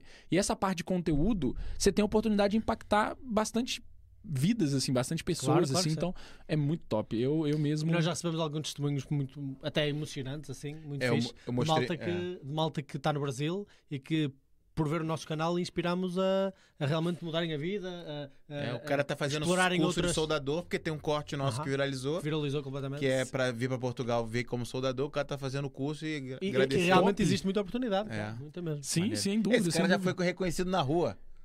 Tem um corte nosso. Sério? É, Sério? foi. Que top, pô. Muito top.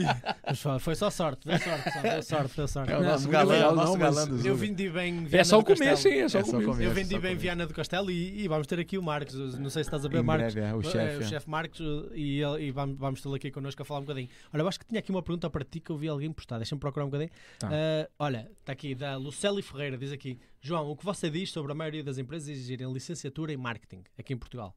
Pra trabalhar na área de marketing. Aham. Não, pois isso ainda não, não mudou. Como é que é o nome dela? Ah, Luceli. Ô, Lucely, isso realmente. Estás a ver? Não, que ele falou rápido, porque ele, quando ele não sabe o nome, ele fala rápido. Tu nem, tu nem Nem ouviu o nome dele, é isso? É, é, ele é- Ô, ô Lucely, mas realmente, realmente, se você quer trabalhar e construir um- uma carreira dentro do marketing tradicional português, isso ainda é muito demandado.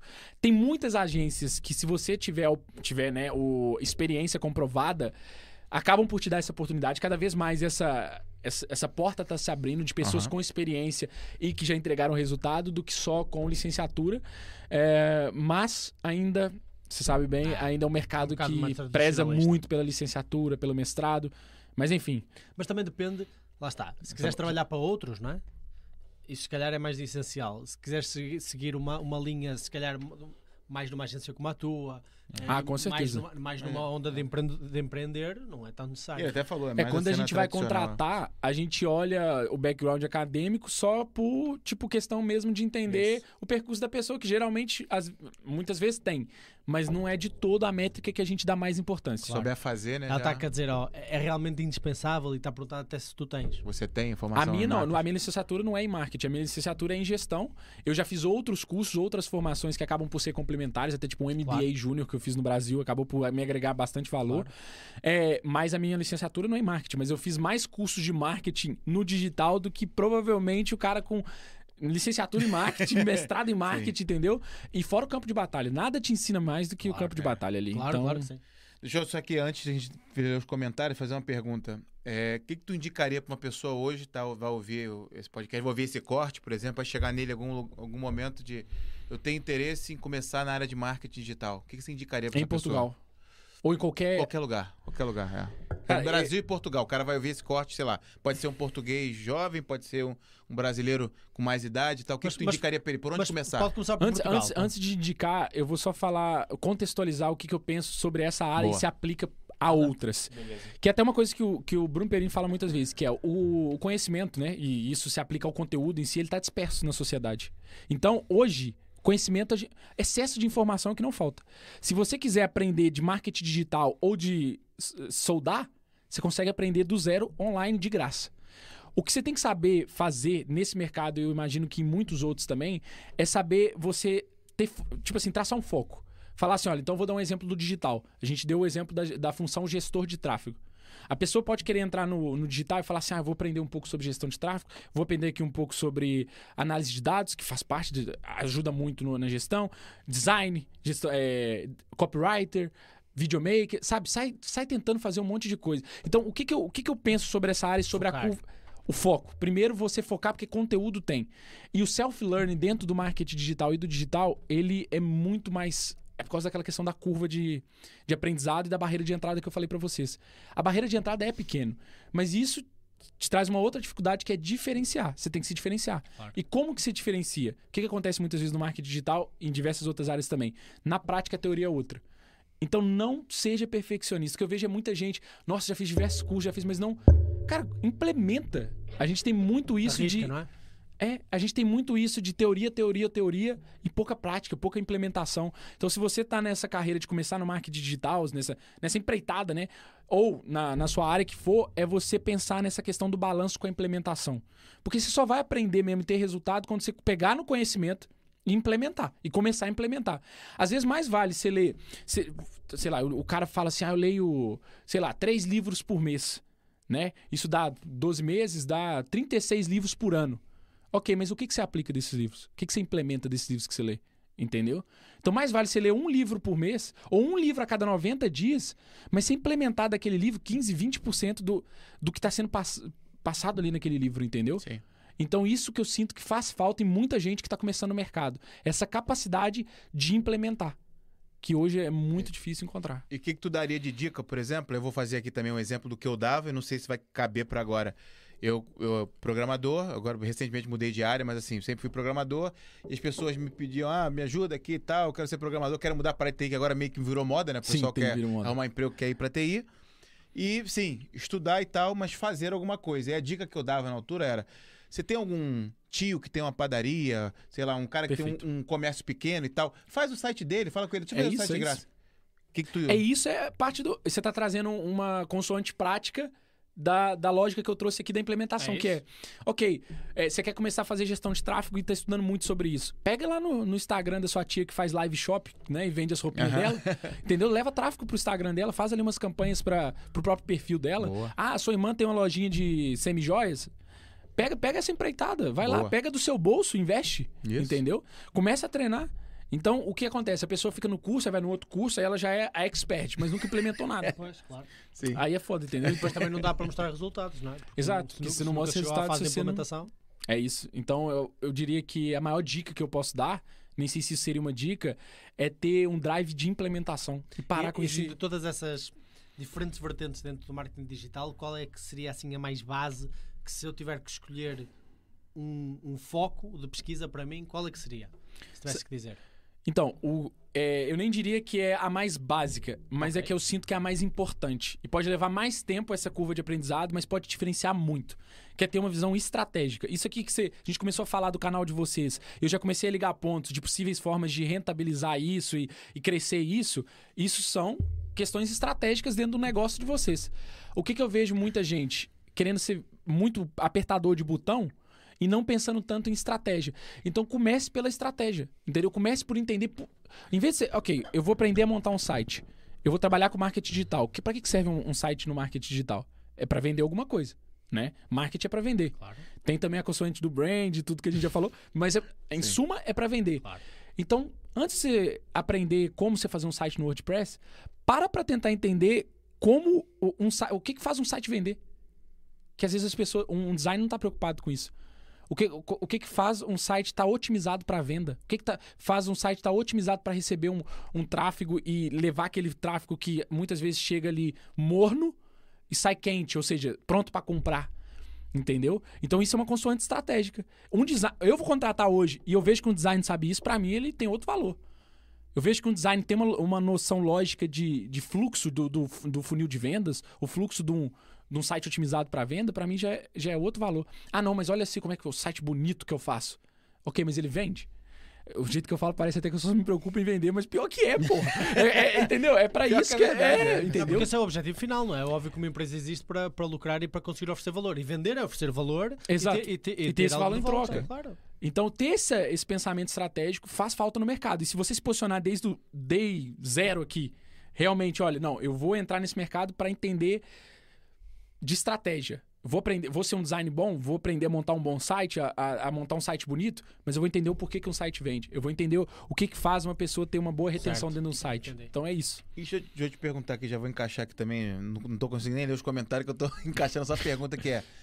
Você hoje, com a tua agência, ou sei lá, o profissional de marketing digital, tem alguma diferenciação de, por exemplo, um cara que tem um negócio digital e quer escalar ele, que eu já vi que é, que é né, a escala, a tua, a tua thumb lá é escala digital, né? Para escalar Sim. é, digitalmente as empresas.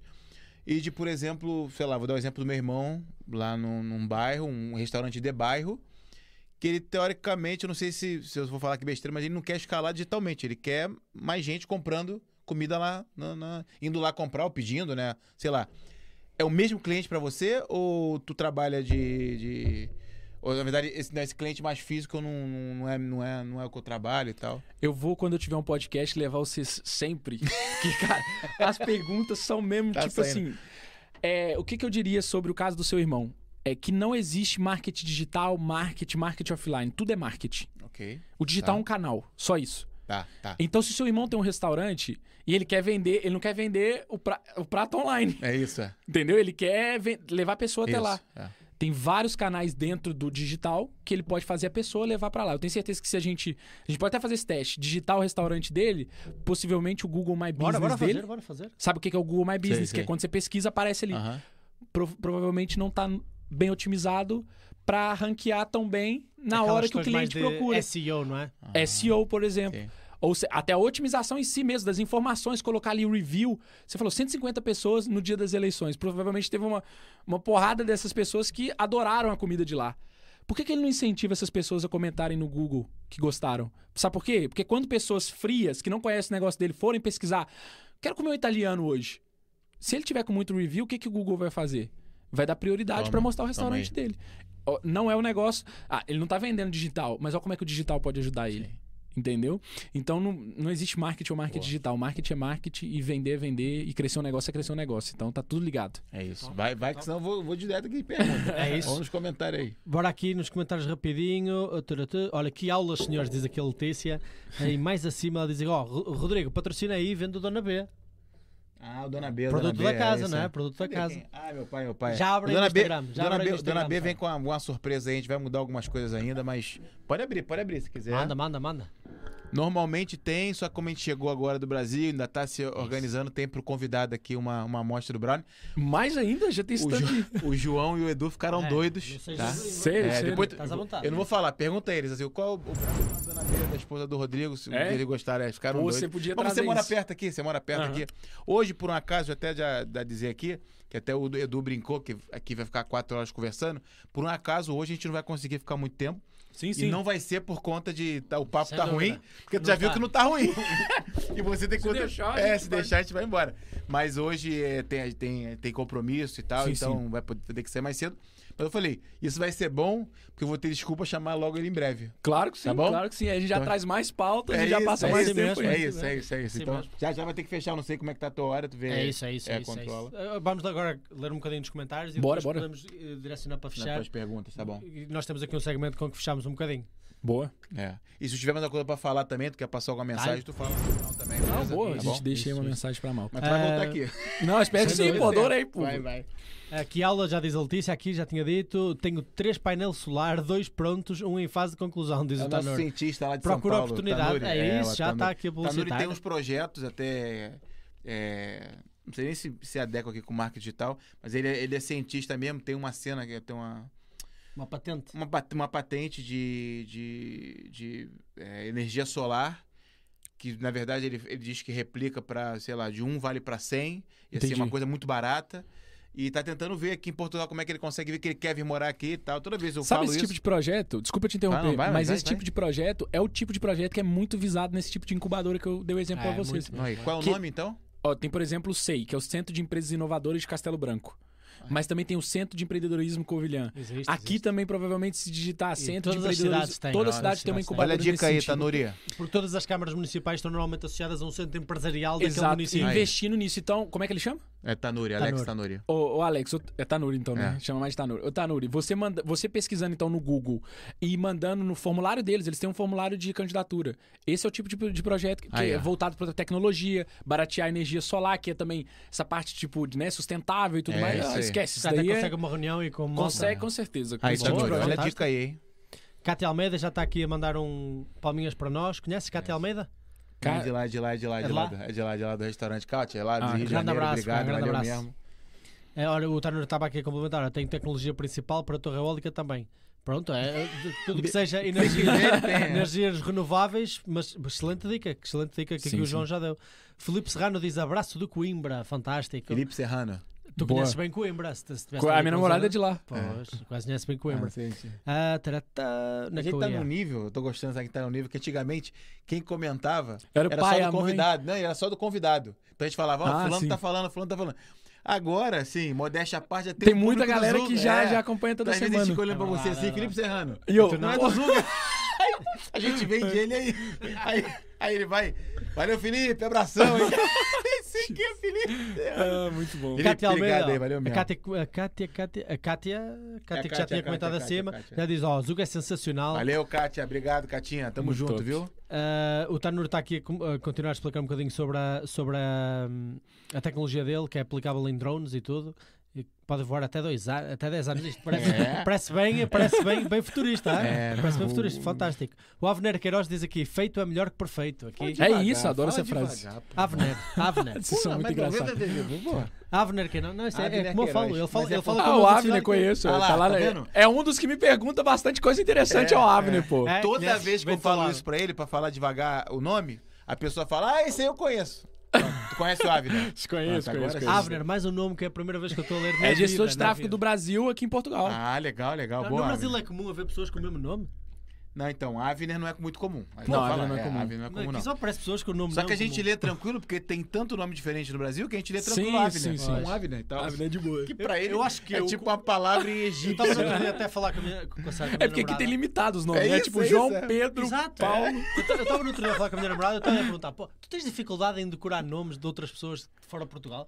Porque às vezes tenho. Porque nós estamos tão habituados a ter uma listinha pequena de nomes. É porque assim, ó, se você, se você chama de Pedro, Pá, ou é João Pedro ou é Manel, Pedro, então tá tudo João certo. Pedro, Jo- João é muito comum. João, Pedro, Vasco, Marco. Aí vem Jéssica. É isso. É. Geusilane. Jéssica ainda tens algumas e tal, mas porra, vem uns nomes mesmo esquisitos, então estão assim estrangeiros ou brasileiros. Tu, tu não só não sabes lembrar do nome, como não sabes dizê-lo. Então fica bem difícil para É mim sério, lembrar o é nome. sério. Muito bom. Olha, o Eduardo aqui a comentar outra vez. Ih, ó, qual a sua visão? Olha, aqui uma pergunta para ti. Qual a sua visão sobre como funciona o marketing digital em franquia? Top. Onde o franqueador precisa manter uma comunicação única para todos os seus franqueados? Uh, que beleza de pergunta. A gente tá Edu. tendo até essa experiência agora, até com os meninos, com o Edu e com o João, né? Vai Ah. começar aí uma franquia muito top, a Outbeco aí, fazer propaganda pra Ah, eles. é, já isso falámos aí. aqui, já falámos aqui. Já falaram, Já, né? já. A clínica também, Dr. Mas tem que Bunny. saber, o Outbeco já estreou ou não? Vai estrear agora. Vai estrear agora. Ó, João, Edu, avisem aqui quando estrear pra gente fazer aqui publicidade. Já tá tudo pronto aí pra gente botar pra bombar. E franquia é um dos modelos de negócio que é muito impulsionado pelo digital. Porque, por exemplo, no caso do Outbeco até, acaba por ser uma oportunidade que se abre de pessoas, tanto de fora quanto daqui, empreenderem numa marca que já tá sendo consolidada pela matriz. É Entendeu? Então acaba por ser. Mas como é que é a pergunta dele em específico pra eu saber se. Qual a sua visão como funciona o marketing digital em franquia, onde o franqueador precisa manter uma comunicação única com todos os franqueados? Exato. É, tanto o marketing quanto a operação tem que ter esse padrão, né? Pra saber que a comunicação vem do mesmo sítio. Exatamente. A gente não vê o McDonald's comunicando é? diferente Não, só claro. porque tá em uma Famalicão do que é no Às posto. vezes os conteúdos são diferentes porque são contextuais, não é? Sim, Não, mas exato. é, mas Lá é. eles não vendem uh, uh, McBifana no Brasil, não é? Nem Pronto. sopa. Nem Mas é, sopa. nem então, sopa, nem sopa. nem é. sopa. então ele se. Igual em Marrocos tinha é esfirra no McDonald's. Sério? Quando eu fui no É. McDonald's lá, tinha é, tipo uma espécie de esfirra. E na Alemanha tem. Tem ah, o Será potão. salsicha também? Tem coisa de salsicha, tem um potão de cerveja, que não é uma coisa que a gente vê. Pô, tem. É mesmo? Sabia? Então, tipo assim, é bem adaptável, né? Eu não sei se eles ainda têm esse menu. Aham. Na época, é porque eles vão mudando também. né? Maneiro, Tem o maneiro, menu maneiro. básico, tipo, Big Mac é Big Mac em qualquer é lugar. isso aí, isso aí. isso aí. Entendeu? Mas tem outras coisas que eles vão adaptando. É Então, dentro da pergunta dele, a franquia é a mesma lógica do operacional pro marketing. Você não pode tornar a comunicação muito dissonante uma da outra, porque senão você acaba com a identidade da marca, que é uma das, das vantagens da franquia, é como você consegue exponenciar a marca através do crescimento com os franqueados. E o marketing ele tem que acompanhar isso. Faz parte do ser reconhecido em qualquer lado, não é? E a- Ter Exatamente. similar. E a Exatamente. força dessa marca na- no digital vai. vai todo, todo mundo vai ganhar, né? Todo mundo vai ganhar, né? Ah, Todos os franqueados né, vão ganhar, né? Claro, Sim. Exatamente, acaba É. por pingar pra cada Pingar um. pra todo mundo, é isso, é Exatamente. isso. Fantástico, excelente pergunta, Eduardo. Muito obrigado. Pá. Boa A pergunta. história já diz aqui: parabéns, João. 40 anos de assistência social, você me fazendo pensar em mudar de área. Oh, aqui a Boa, Jussara. boa, isso é interessante. Vou rever muito este podcast. Muito Ah, bom, muito bom. fantástico. Parabéns, Jussara, um grande abraço, pá, obrigadão. E fica aí feedback direitinho para ti, pá. Não, Eh, muito, muito muito top, feliz. diz aqui a Márcia. E o Avner também diz aqui: eh, Wagner para os atentes, para os atendentes do O- OI? O que é isto? Oh, Rodrigo, tens-me ajudar. É Vai ter que traduzir. Wagner ter- para os e é- atendentes olha da OI. Olha a frase que ele não conseguiu ler. Wagner da- para os Wagner atendentes da diz, Wagner para os atendentes da Oi. É isso. Por quê? Mas o que é que isso Porque significa? A, Oi, a Oi é uma Vodafone do Brasil. Ah, ok. Então os atendentes da Oi vão falar é, é, Ave, né? Ave, ele fala Wagner, entendeu? É, Wagner ele fala Wagner. entendeu? Ah, está a É. dizer que As o Wagner. pessoas nome chamam é Wagner. Wagner é isso, é. é. as pessoas chamam Boa, de Avner, obrigado por confundir o podcast. Ah, desculpa lá, pá, desculpa lá. Desculpa lá. Para a próxima escreve É em o melhor português. momento é esse. Não, Não, né? Valeu, Ave, né? Para a próxima escreve em português. Rodrigo, manda um abraço para o João Mafra, muito entusiasmado com esse conteúdo, rapaz iluminado, diz aqui o Gilberto. Já tá aí. Boa, Abraço tamo junto, tá dado Gilberto, tamo junto. Cátia. Almeida, Leo, tinha que, eh, o Leo tinha que estar vendo este podcast hoje, diz aqui a Cátia Almeida. Fala pra Cátia, vai Leo, ficar é gravado. lá? Não, não, e o Léo já comentou lá em cima, meu irmão, meu irmão, tá falando, o o Léo tinha tá que tá, Leonardo. ele tá, Ah, não tá sei aqui, se ele tá tá assistindo agora, se ele conseguiu, mas tenho certeza que ele vai assistir, por quê? Ele assistiu do Edu e do João, Tá aqui, tá, Depois. tá, tá. Sim. ele ficou e falou, Rodrigo, parecia vício, quatro horas assistindo direto. Esse daqui eu vou falar pra ele também, se não conseguiu assistir, mas ele já viu um pouquinho, ele já sabe que ele vai ter que assistir aqui, entendeu? É, já comentou. É, Boa, é, boa, já boa. comentou tudo, Tem aí portanto, uns tá insights connosco. legais pra ele também. É. Fantástico. Olha, vamos direcionar agora para o fim. Nós temos aqui um desafio sempre para finalizar a nossa conversa com os nossos convidados, que é uma listinha de 150 perguntas. Que isso, não. Vamos onde ver. nós vamos randomizar e só vais responder a duas, ok? Ok, boa, boa. Pode ser. Pode ser? Joga no Google lá São o coisas handle. do mais variado possível, ok? Ok. Eh, tudo sobre ti, sobre a tua vida, o que é que gostas, o que é que não gostas. É muito variado mesmo. Aí, então primeiro, pode ser primeiro. qualquer coisa. Aí Bora bota lá. ali 150, Não, que top. 3, 2, 1, clicou, pergunta número 56. 56. Já aí, ó. João Mafra, quais são as suas maiores inseguranças? Pô. Boa. Nossa, essa é. Nunca Maiores- recebi essa pergunta. Cara, é, eu acredito. Eu vou falar da maior, tá? E que eu acredito que acaba por muitas pessoas passarem por isso durante a vida, que é aquela crise do impostor. Então, Uhum. o que, que acontece com a crise do impostor? Que é a pessoa que eu sou hoje, ela é compatível aos resultados que eu tenho hoje. Mas os resultados que eu quero ter, eu tenho que me tornar essa pessoa para ter os resultados que eu quero ter. Uhum. E quanto mais você vai alcançando essas metas que você põe, mais você se questiona se você realmente merece aquilo, se você realmente é capaz daquilo, se você realmente. sorte, não é? Então isso é uma coisa que eu vejo às vezes muitos empreendedores falando dessa síndrome assim, mas isso não é só particular da vida de empreendedor, é de qualquer pessoa. Uhum. Então, eu acredito que a minha maior insegurança é realmente é, eu não alcançar os objetivos. Não é os objetivos, mas a- é os objetivos que eu ponho pra mim mesmo, entendeu? Eu não ser capaz de alcançar o- os sonhos que eu tenho, entendeu? Então, isso acaba por ser minha maior insegurança. Como é que tu lida com isso? O que, que tu daria de dica? O que, que você faz pra você e talvez funcione pras pessoas também que estão assistindo? Então, eu comecei a rever é, e isso tirou muita ansiedade de mim. Olha. Porque você vê, é, você vê que, tipo assim, no meu contexto, até o que eu falei da minha biografia aqui foi. É, vocês imaginam que eu vivi os primeiros meses aqui e eu não aproveitei nada. Tipo, assim, eu tava vivendo em constante ansiedade porque eu tinha que me virar. Então, assim, até do contexto universitário, eu não lembro, assim, tipo, de ter sido um- uma época boa da minha vida, porque eu tava constantemente ansioso. Caraca, mesmo. E era a mesma coisa na escola, porque ah, meus pais nunca tiveram muita tranquilidade financeira, e isso me botou muita pressão. Eu em mim mesmo, em me resolver, e me despachar, e ser o apoio até para as pessoas que eu amo. Porque eu pensava, pô, não, se eu tenho essa facilidade, eu tenho que correr atrás e não só pra mim, eu tenho que ser. Só que aí eu passei por um período, principalmente quando meu projeto primeiro não deu certo, que foi um período de muita reflexão. E eu percebi que eu tava com uns valores ali meio trocado, tipo uma constante angústia. Sabe aquele burro que coloca cenoura na frente e vai atrás? Certo. E eu percebi que, tipo assim, o principal tesão da vida, né? A gente usa muito essa palavra que não é muito usada aqui, mas a principal coisa é é, muito você. usada, não é neste contexto. Exato. Mas, tipo assim, a principal coisa assim, é você aproveitar também. Porque tem o pêndulo de Schopenhauer, que, que é essa diferença entre você querer e conquistar. E o verdadeiro prazer tá nesse processo. No caminho, né? Porque quanto menor a- a- esse pêndulo, e, o- e tem até a teoria do mundo líquido que a gente vive, onde hoje esse pêndulo ele só faz assim. Por exemplo, você quer uma comida, você clica no. Globo. Verdade, é. Já está. Você quer um encontro, você clica no Tinder. Você quer uma coisa, você clica no Você sei não onde. cozinha durante três horas aquele Não frango. tem aquele, é, processo, aquela dificuldade, e ao mesmo tempo a conquista ela é menos prazerosa, porque não tem essa Verdade. coisa. Então, eu vivia no constante pêndulo do Schopenhauer, que era, eu desejava e corria muito atrás de querer conquistar e resolver. E eu comecei a perceber que tinha uma coisa ali no meio que chamava vida. Que eu não estava aproveitando. entendeu? Então hoje, essa crise do, do impostor diminui porque a pressão que eu ponho em mim mesmo diminuiu. Acabei- eu passei a levar a vida menos a sério e curtir aquilo que eu faço e o processo, até as dificuldades. Então, quando você começa a, a curtir até o que é ruim, até o que é parte do processo, você, você acaba por ter uma vida muito mais gratificante, entendeu? Sim. Então, a minha insegurança, a minha maior insegurança, me trouxe meu maior aprendizado. Então, pra mim, é, eu diria que, que hoje eu tô muito mais realizado do que eu já estive em algum momento da minha vida. Faz um bocadinho lembrar aquela equação que diz que a felicidade é as tuas expectativas a dividir pela realidade, não é? Exato. E eu aprendi muito isso com a cultura portuguesa, sabe? E isso é uma coisa que eu sou Isso é muito verdade, grato a é Portugal. eu aprendi a aproveitar, É. tipo assim. No Brasil também, eu não sei se é porque a gente tá sempre correndo atrás de alguma coisa, porque a gente tem que resolver, tem que não sei o quê. Sempre E tem o um país tá problema, uma né? merda, e agora o presidente, não sei o quê. É. E aqui parece que o tempo passa mais devagar. E isso eu causava ansiedade nas pessoas em volta de mim. Porque eu não conseguia viver no tempo tão devagar assim.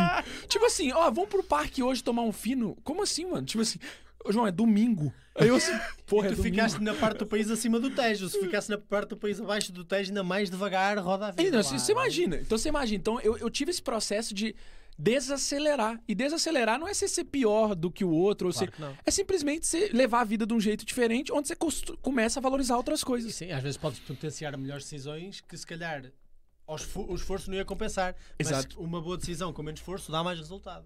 E aí eu comecei a buscar uma coisa diferente, que é exatamente isso que você tá falando, que ao invés de buscar dinheiro, sucesso, realização, buscar essa sabedoria. Por quê? Com sabedoria, com menos eu faço mais. Exatamente. Porque eu tomo as decisões mais assertivas, eu tô em, lugares que eu decidi estar e acabam sendo mais propícios pra mim. Então, eu acho que quem muda o drive de dinheiro, de realização, de sucesso, de mostrar pros outros, pra. Não, velho, eu quero sabedoria, eu quero Aprendizagem. aprendizagem, eu quero ficar bom no que eu faço, eu quero gerar valor dentro do que eu faço. Ou o jogo muda completamente e acaba que vem mais dinheiro do que quando você tava com o drive de tem que resolver minha vida, Todo pagar mundo, as contas todo do. mundo fala isso, é. Boa. E é foda. E esse processo, eu ainda tô nesse processo, Sim, né? sim, sim. Tipo, não é- e vou estar até morrer, se Deus quiser. Né? Então é, isso, é, né? é mais nesse Constante sentido. evolução. Constante evolução, exatamente. Mais uma? Vamos pra última então, que essa primeira aqui foi linda, pô. Então não dá pra ir Boa. três Brutal, não, que foi- é, foi, foi foi, boa. foi Acho boa, que foi a boa. primeira vez que apareceu. Essa, essa foi Primeiro a ou primeira. Acho eu que não não, dou apareceu, não sorte, aparece porra. muito frequentemente. 3, 2, 1 já clicou. Número 9. Nova, banda. É a pergunta número 9 para João Mafra. Bora lá. pra nova. Tem que, tem que É, subir, tem que nova, subir, tem que subir. Tem que subir mesmo. Número 9, João Mafra. Seguinte. Se você tivesse uma bola de cristal e pudesse descobrir uma coisa sobre o futuro da sua vida, o que seria? Uh, caralho, vocês não tem pergunta de boa, Pô, não? sei lá, Porra, estas as- são boas, estas são- são boas. caíram muito boas pra Caíram você. muito Que às vezes é boas, tipo, mano. qual é o seu é livro coisa favorito? simples, é. Qual é a sua cor favorita e Porra, tal. vocês só me ferraram aqui nas perguntas. Esta é, Pô, mas esta é essa é muito profunda. Pô, mas essa é. Não, tô interessado em Uma pensar coisa, a resposta. Uma coisa que você pode descobrir do teu futuro. O que, que você pediria pra bola de cristal te dizer? Cara, assim. Assim, assim, de bate-pronto, que às vezes as, as melhores também Manda, é vêm isso, de A primeira bate-pronto. coisa que veio à cabeça. Eu gostava de saber, tipo assim, com quem que. com as pessoas que eu vou ter à minha volta daqui a tantos anos. Por que isso? Porque é justamente esse conceito que eu trouxe de eu acreditar muito de que o ciclo que você constrói, as pessoas que você convive, constrói quem você também se torna. Então eu gostava de saber se eu tô no caminho certo mesmo, entendeu? E Entendi. saber quem são as pessoas que estarão comigo e quem eu vou estar junto Daqui a faria 30, 40 daqui a 30 anos faria muita diferença nas decisões que eu tomo hoje. Então seria uma das coisas que talvez eu, eu perguntasse pra, pra bola de cristal. E eu posso botar uma segunda, que Bota, seria vem, quanto valeria manda. o Bitcoin em 2050, pra saber se eu Ele, ele também queria. Aí tu tem que contar pra ele, né? para saber se eu continuo aportando ou se eu saio fora dessa. Esse também, ele queria saber também. O primeiro episódio que fizemos neste, neste É. podcast foi sobre Bitcoin. O tema foi Bitcoin. Sério? Um, primeiro um podcast. cara muito, muito bom de Que Bitcoin. top, é. que top. Vou ter que voltar lá nesse episódio e ver. Que tem que voltar, nomeadamente. Tem que voltar, tem que voltar. Já é rodou muita água debaixo da ponta desde que É ele veio cá, é? tem que voltar, tem que voltar. Na altura É estava em alta, até. Estava em alta, É. não sei, já nem me lembro. Analisa aí os comentários e. Ah, estou agora ao público, Jô Soares. O que é que Lê- calma, lê devagar. Tu lê sem entonação, sem vírgula, sem nada. Vamos de novo. Quem, quem que tá falando? Primeiro vou voltar acima porque eu li É um um ano e comentário. meio que ele lê comentário na frente, João. Não acredito nisso.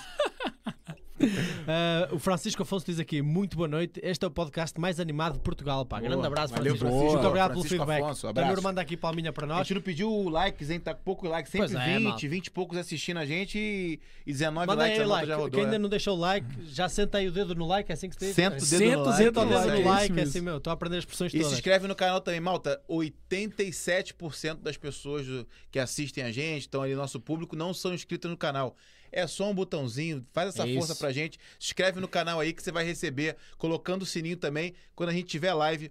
A gente normalmente faz às quintas-feiras, mas a gente vai voltar com as lives, né? O Zuga Talks. Para a semana temos na segunda, não é? Temos na segunda o Zuga Talks falar um pouquinho de política, cenário eleitoral no Brasil. A gente vai ter essas, essas, esses podcasts itinerantes. Vai estar em Lisboa, sei lá, num sábado, num domingo. E se você não tiver inscrito no canal com o sininho, você não vai ver. Também acompanha lá o Instagram, mas se inscreve no canal para dar aquela força é pra isso. gente, tá bom? Obrigado, não custa nada, malta. O, uh, tarata- oh, agora sim, a Letícia Nogueira diz aqui: Estou igual ao público do Jô Soares. Acaba não. Ah, que... Ah, ah boa. Eu Agora não você percebo a não referência. É, mas é que ele, ele leu tudo direto. Mas Tô como bem. Jesus É que no, o Jô Soares é o nosso entrevistador mais famoso, né? Faleceu há pouco tempo. É o nosso David Letterman brasileiro. E no final, deu uma entrevista muito boa. Ah, quando ele falava assim, pô, foi muito bom ter você aqui, e todo mundo fazia. Ah. Aí tu sabia que aquela entrevista foi boa, entendeu? Boa. Então ela acabou de Entendi, fazer. ah. entendi. Ah, obrigado, Letícia. Ah, a Sara Mel está aqui a dizer aula top, né, produtora? Aqui. Imagino que esteja a referenciar tá com a falando pra Letícia. Letícia, isso, é. E a Cátia Almeida diz eh, Eita Glória. Eita glória, glória de Deus. É, tá aí, Ah, eita glória. ok. Coisa boa, coisa boa. Lucélio Ferreira diz um português mais um brasileiro igual a podcast de sucesso. Parabéns, Opa, já valeu. Lucélio, valeu. Grande abraço, obrigado, Lucélio. E o Diego Rocha aqui connosco, Tá, com a mandaram um olhinho sempre assim. vendo também, a dizer mandando que olhinho. a ver. Tem malta que não comenta aqui, mas tá sempre vendo a gente. Tem verdade. malta que não tá ao vivo com a gente e tá depois também. Um abraço pra vocês, obrigado pela audiência. Desculpa a demora, foi um mês e meio. Agora é direto. Ano que vem não tem plano nenhum pra ir pro Brasil. Vai, não. Você vai pro Brasil também? Não, vou para o Brasil. não vou, não vou. Eu não. adorava, tem que visitar, eu adorava ver ele no Rio de Janeiro. Vou, largar vou, ele vou. assim, vai, vai. Ele- cada vez que ele fala comigo de mim no Brasil, eu fico mais assustado ainda. Ele diz: Não, Marco, tu se fores para lá, aquilo é uma loucura. não sei o quê." E eu vou, não vou, já não vou. Não, você vê outra Gosto dinâmica. de paz, paz, sossego. Tipo, se for é para Minas, para todas aquelas Isso, cascadas, mas tem que durar um mês para ir É, para o, lá. É o Gereis nível mil. E só mandar um abraço também. Eu tive lá, tive no Brasil conversando com, sei lá, tava no Uber. E aí, sei lá, por um acaso o cara falava, não, não sei o quê, babá, não, Portugal, o cara já ficava doido, porra, sério, não sei o quê. E eu sempre passava o canal, sempre passava o canal. Então, assim, foi de Uber, é, cabeleireiro, é, É o vendedor. boca a boca, eu passo a palavra. E a galera tá sempre desesperada, assim, pra vir pra Portugal. E assim, não era nem eu que falava do Zuga, não. Eu ficava até na boa, assim, que eu às vezes fico com vergonha e tal, né? E a malta, você é Portugal, sei o quê. Eu falei, ah, já que quer, então segue lá o canal que a gente tem várias dicas. Então, se você tá assistindo aí, um abraço. Pessoal também que já conhecia o canal, né? Que falava comigo lá, né? o- Familiares, parentes, conhecidos também. Mandou um abraço pra ti. Muito E obrigado. muita gente falando como é que tu. Como é que o português te aguenta. Não sei por que eu não faço nada com ele, entendeu? Não sei Também não é. Só xinga os comentários. É isso. João, top demais, Obrigadão, cara. malta. Alguma Foi mensagem? melhor que encomenda. Boa, eu, ó, pra deixar uma última mensagem, eu deixaria até o, o comentário que o Avni falou, que é uma frase que eu gosto muito e que traz pra aquela lógica da implementação que foi base de muito do que a gente falou aqui, que é do antes feito que perfeito. Se vocês esperassem, eu tenho certeza que quando vocês começaram aqui, não tava tudo perfeito pra começar. Meu Deus. Imagina se vocês tivessem nem esperado ficar perfeito. imagino. Então, antes feito do que perfeito traz muito resultado e traz esse tipo de coisa que hoje a gente tem a oportunidade de estar aqui falando. É verdade. Então, a mensagem que eu deixo é justamente essa: antes Oh, feito do que perfeito. Fantástico, excelente última mensagem. João, pá, foi um prazer do caralho ter-te aqui. Muito Tamo bom junto, mesmo, malta. Muito bom. Obrigado. Malta aí em casa, subscreva o nosso Instagram também, que lá tem sempre as novidades dos próximos convidados, próximos temas. Vocês podem interagir um bocadinho connosco também. E fiquem atentos. Próxima semana já temos marcado na segunda-feira. Talvez na quinta-feira também vamos ter episódio. Não, vai ter, vai ter episódio quinta-feira. já fica ligado, tá bem, malta? Estamos aqui. Esperamos no próximo episódio aqui do Zoga, malta. E aí não acostuma mal, não. Tinha muito mais papo, tá? É A verdade. tua sorte que eles têm compromisso hoje. Senão tu Não, ficava de aí boa, até. de boa. Depois a gente marca vai- a segunda parte. Mas tu volta aí, segunda Tamo parte, pra junto, conversar tamo também, junto. pra falar junto. de novos projetos e tal. Boa. Valeu mesmo. Tamo junto, gente. Valeu, Obrigado, pessoal. Abraço, até a Obrigado, próxima. Um.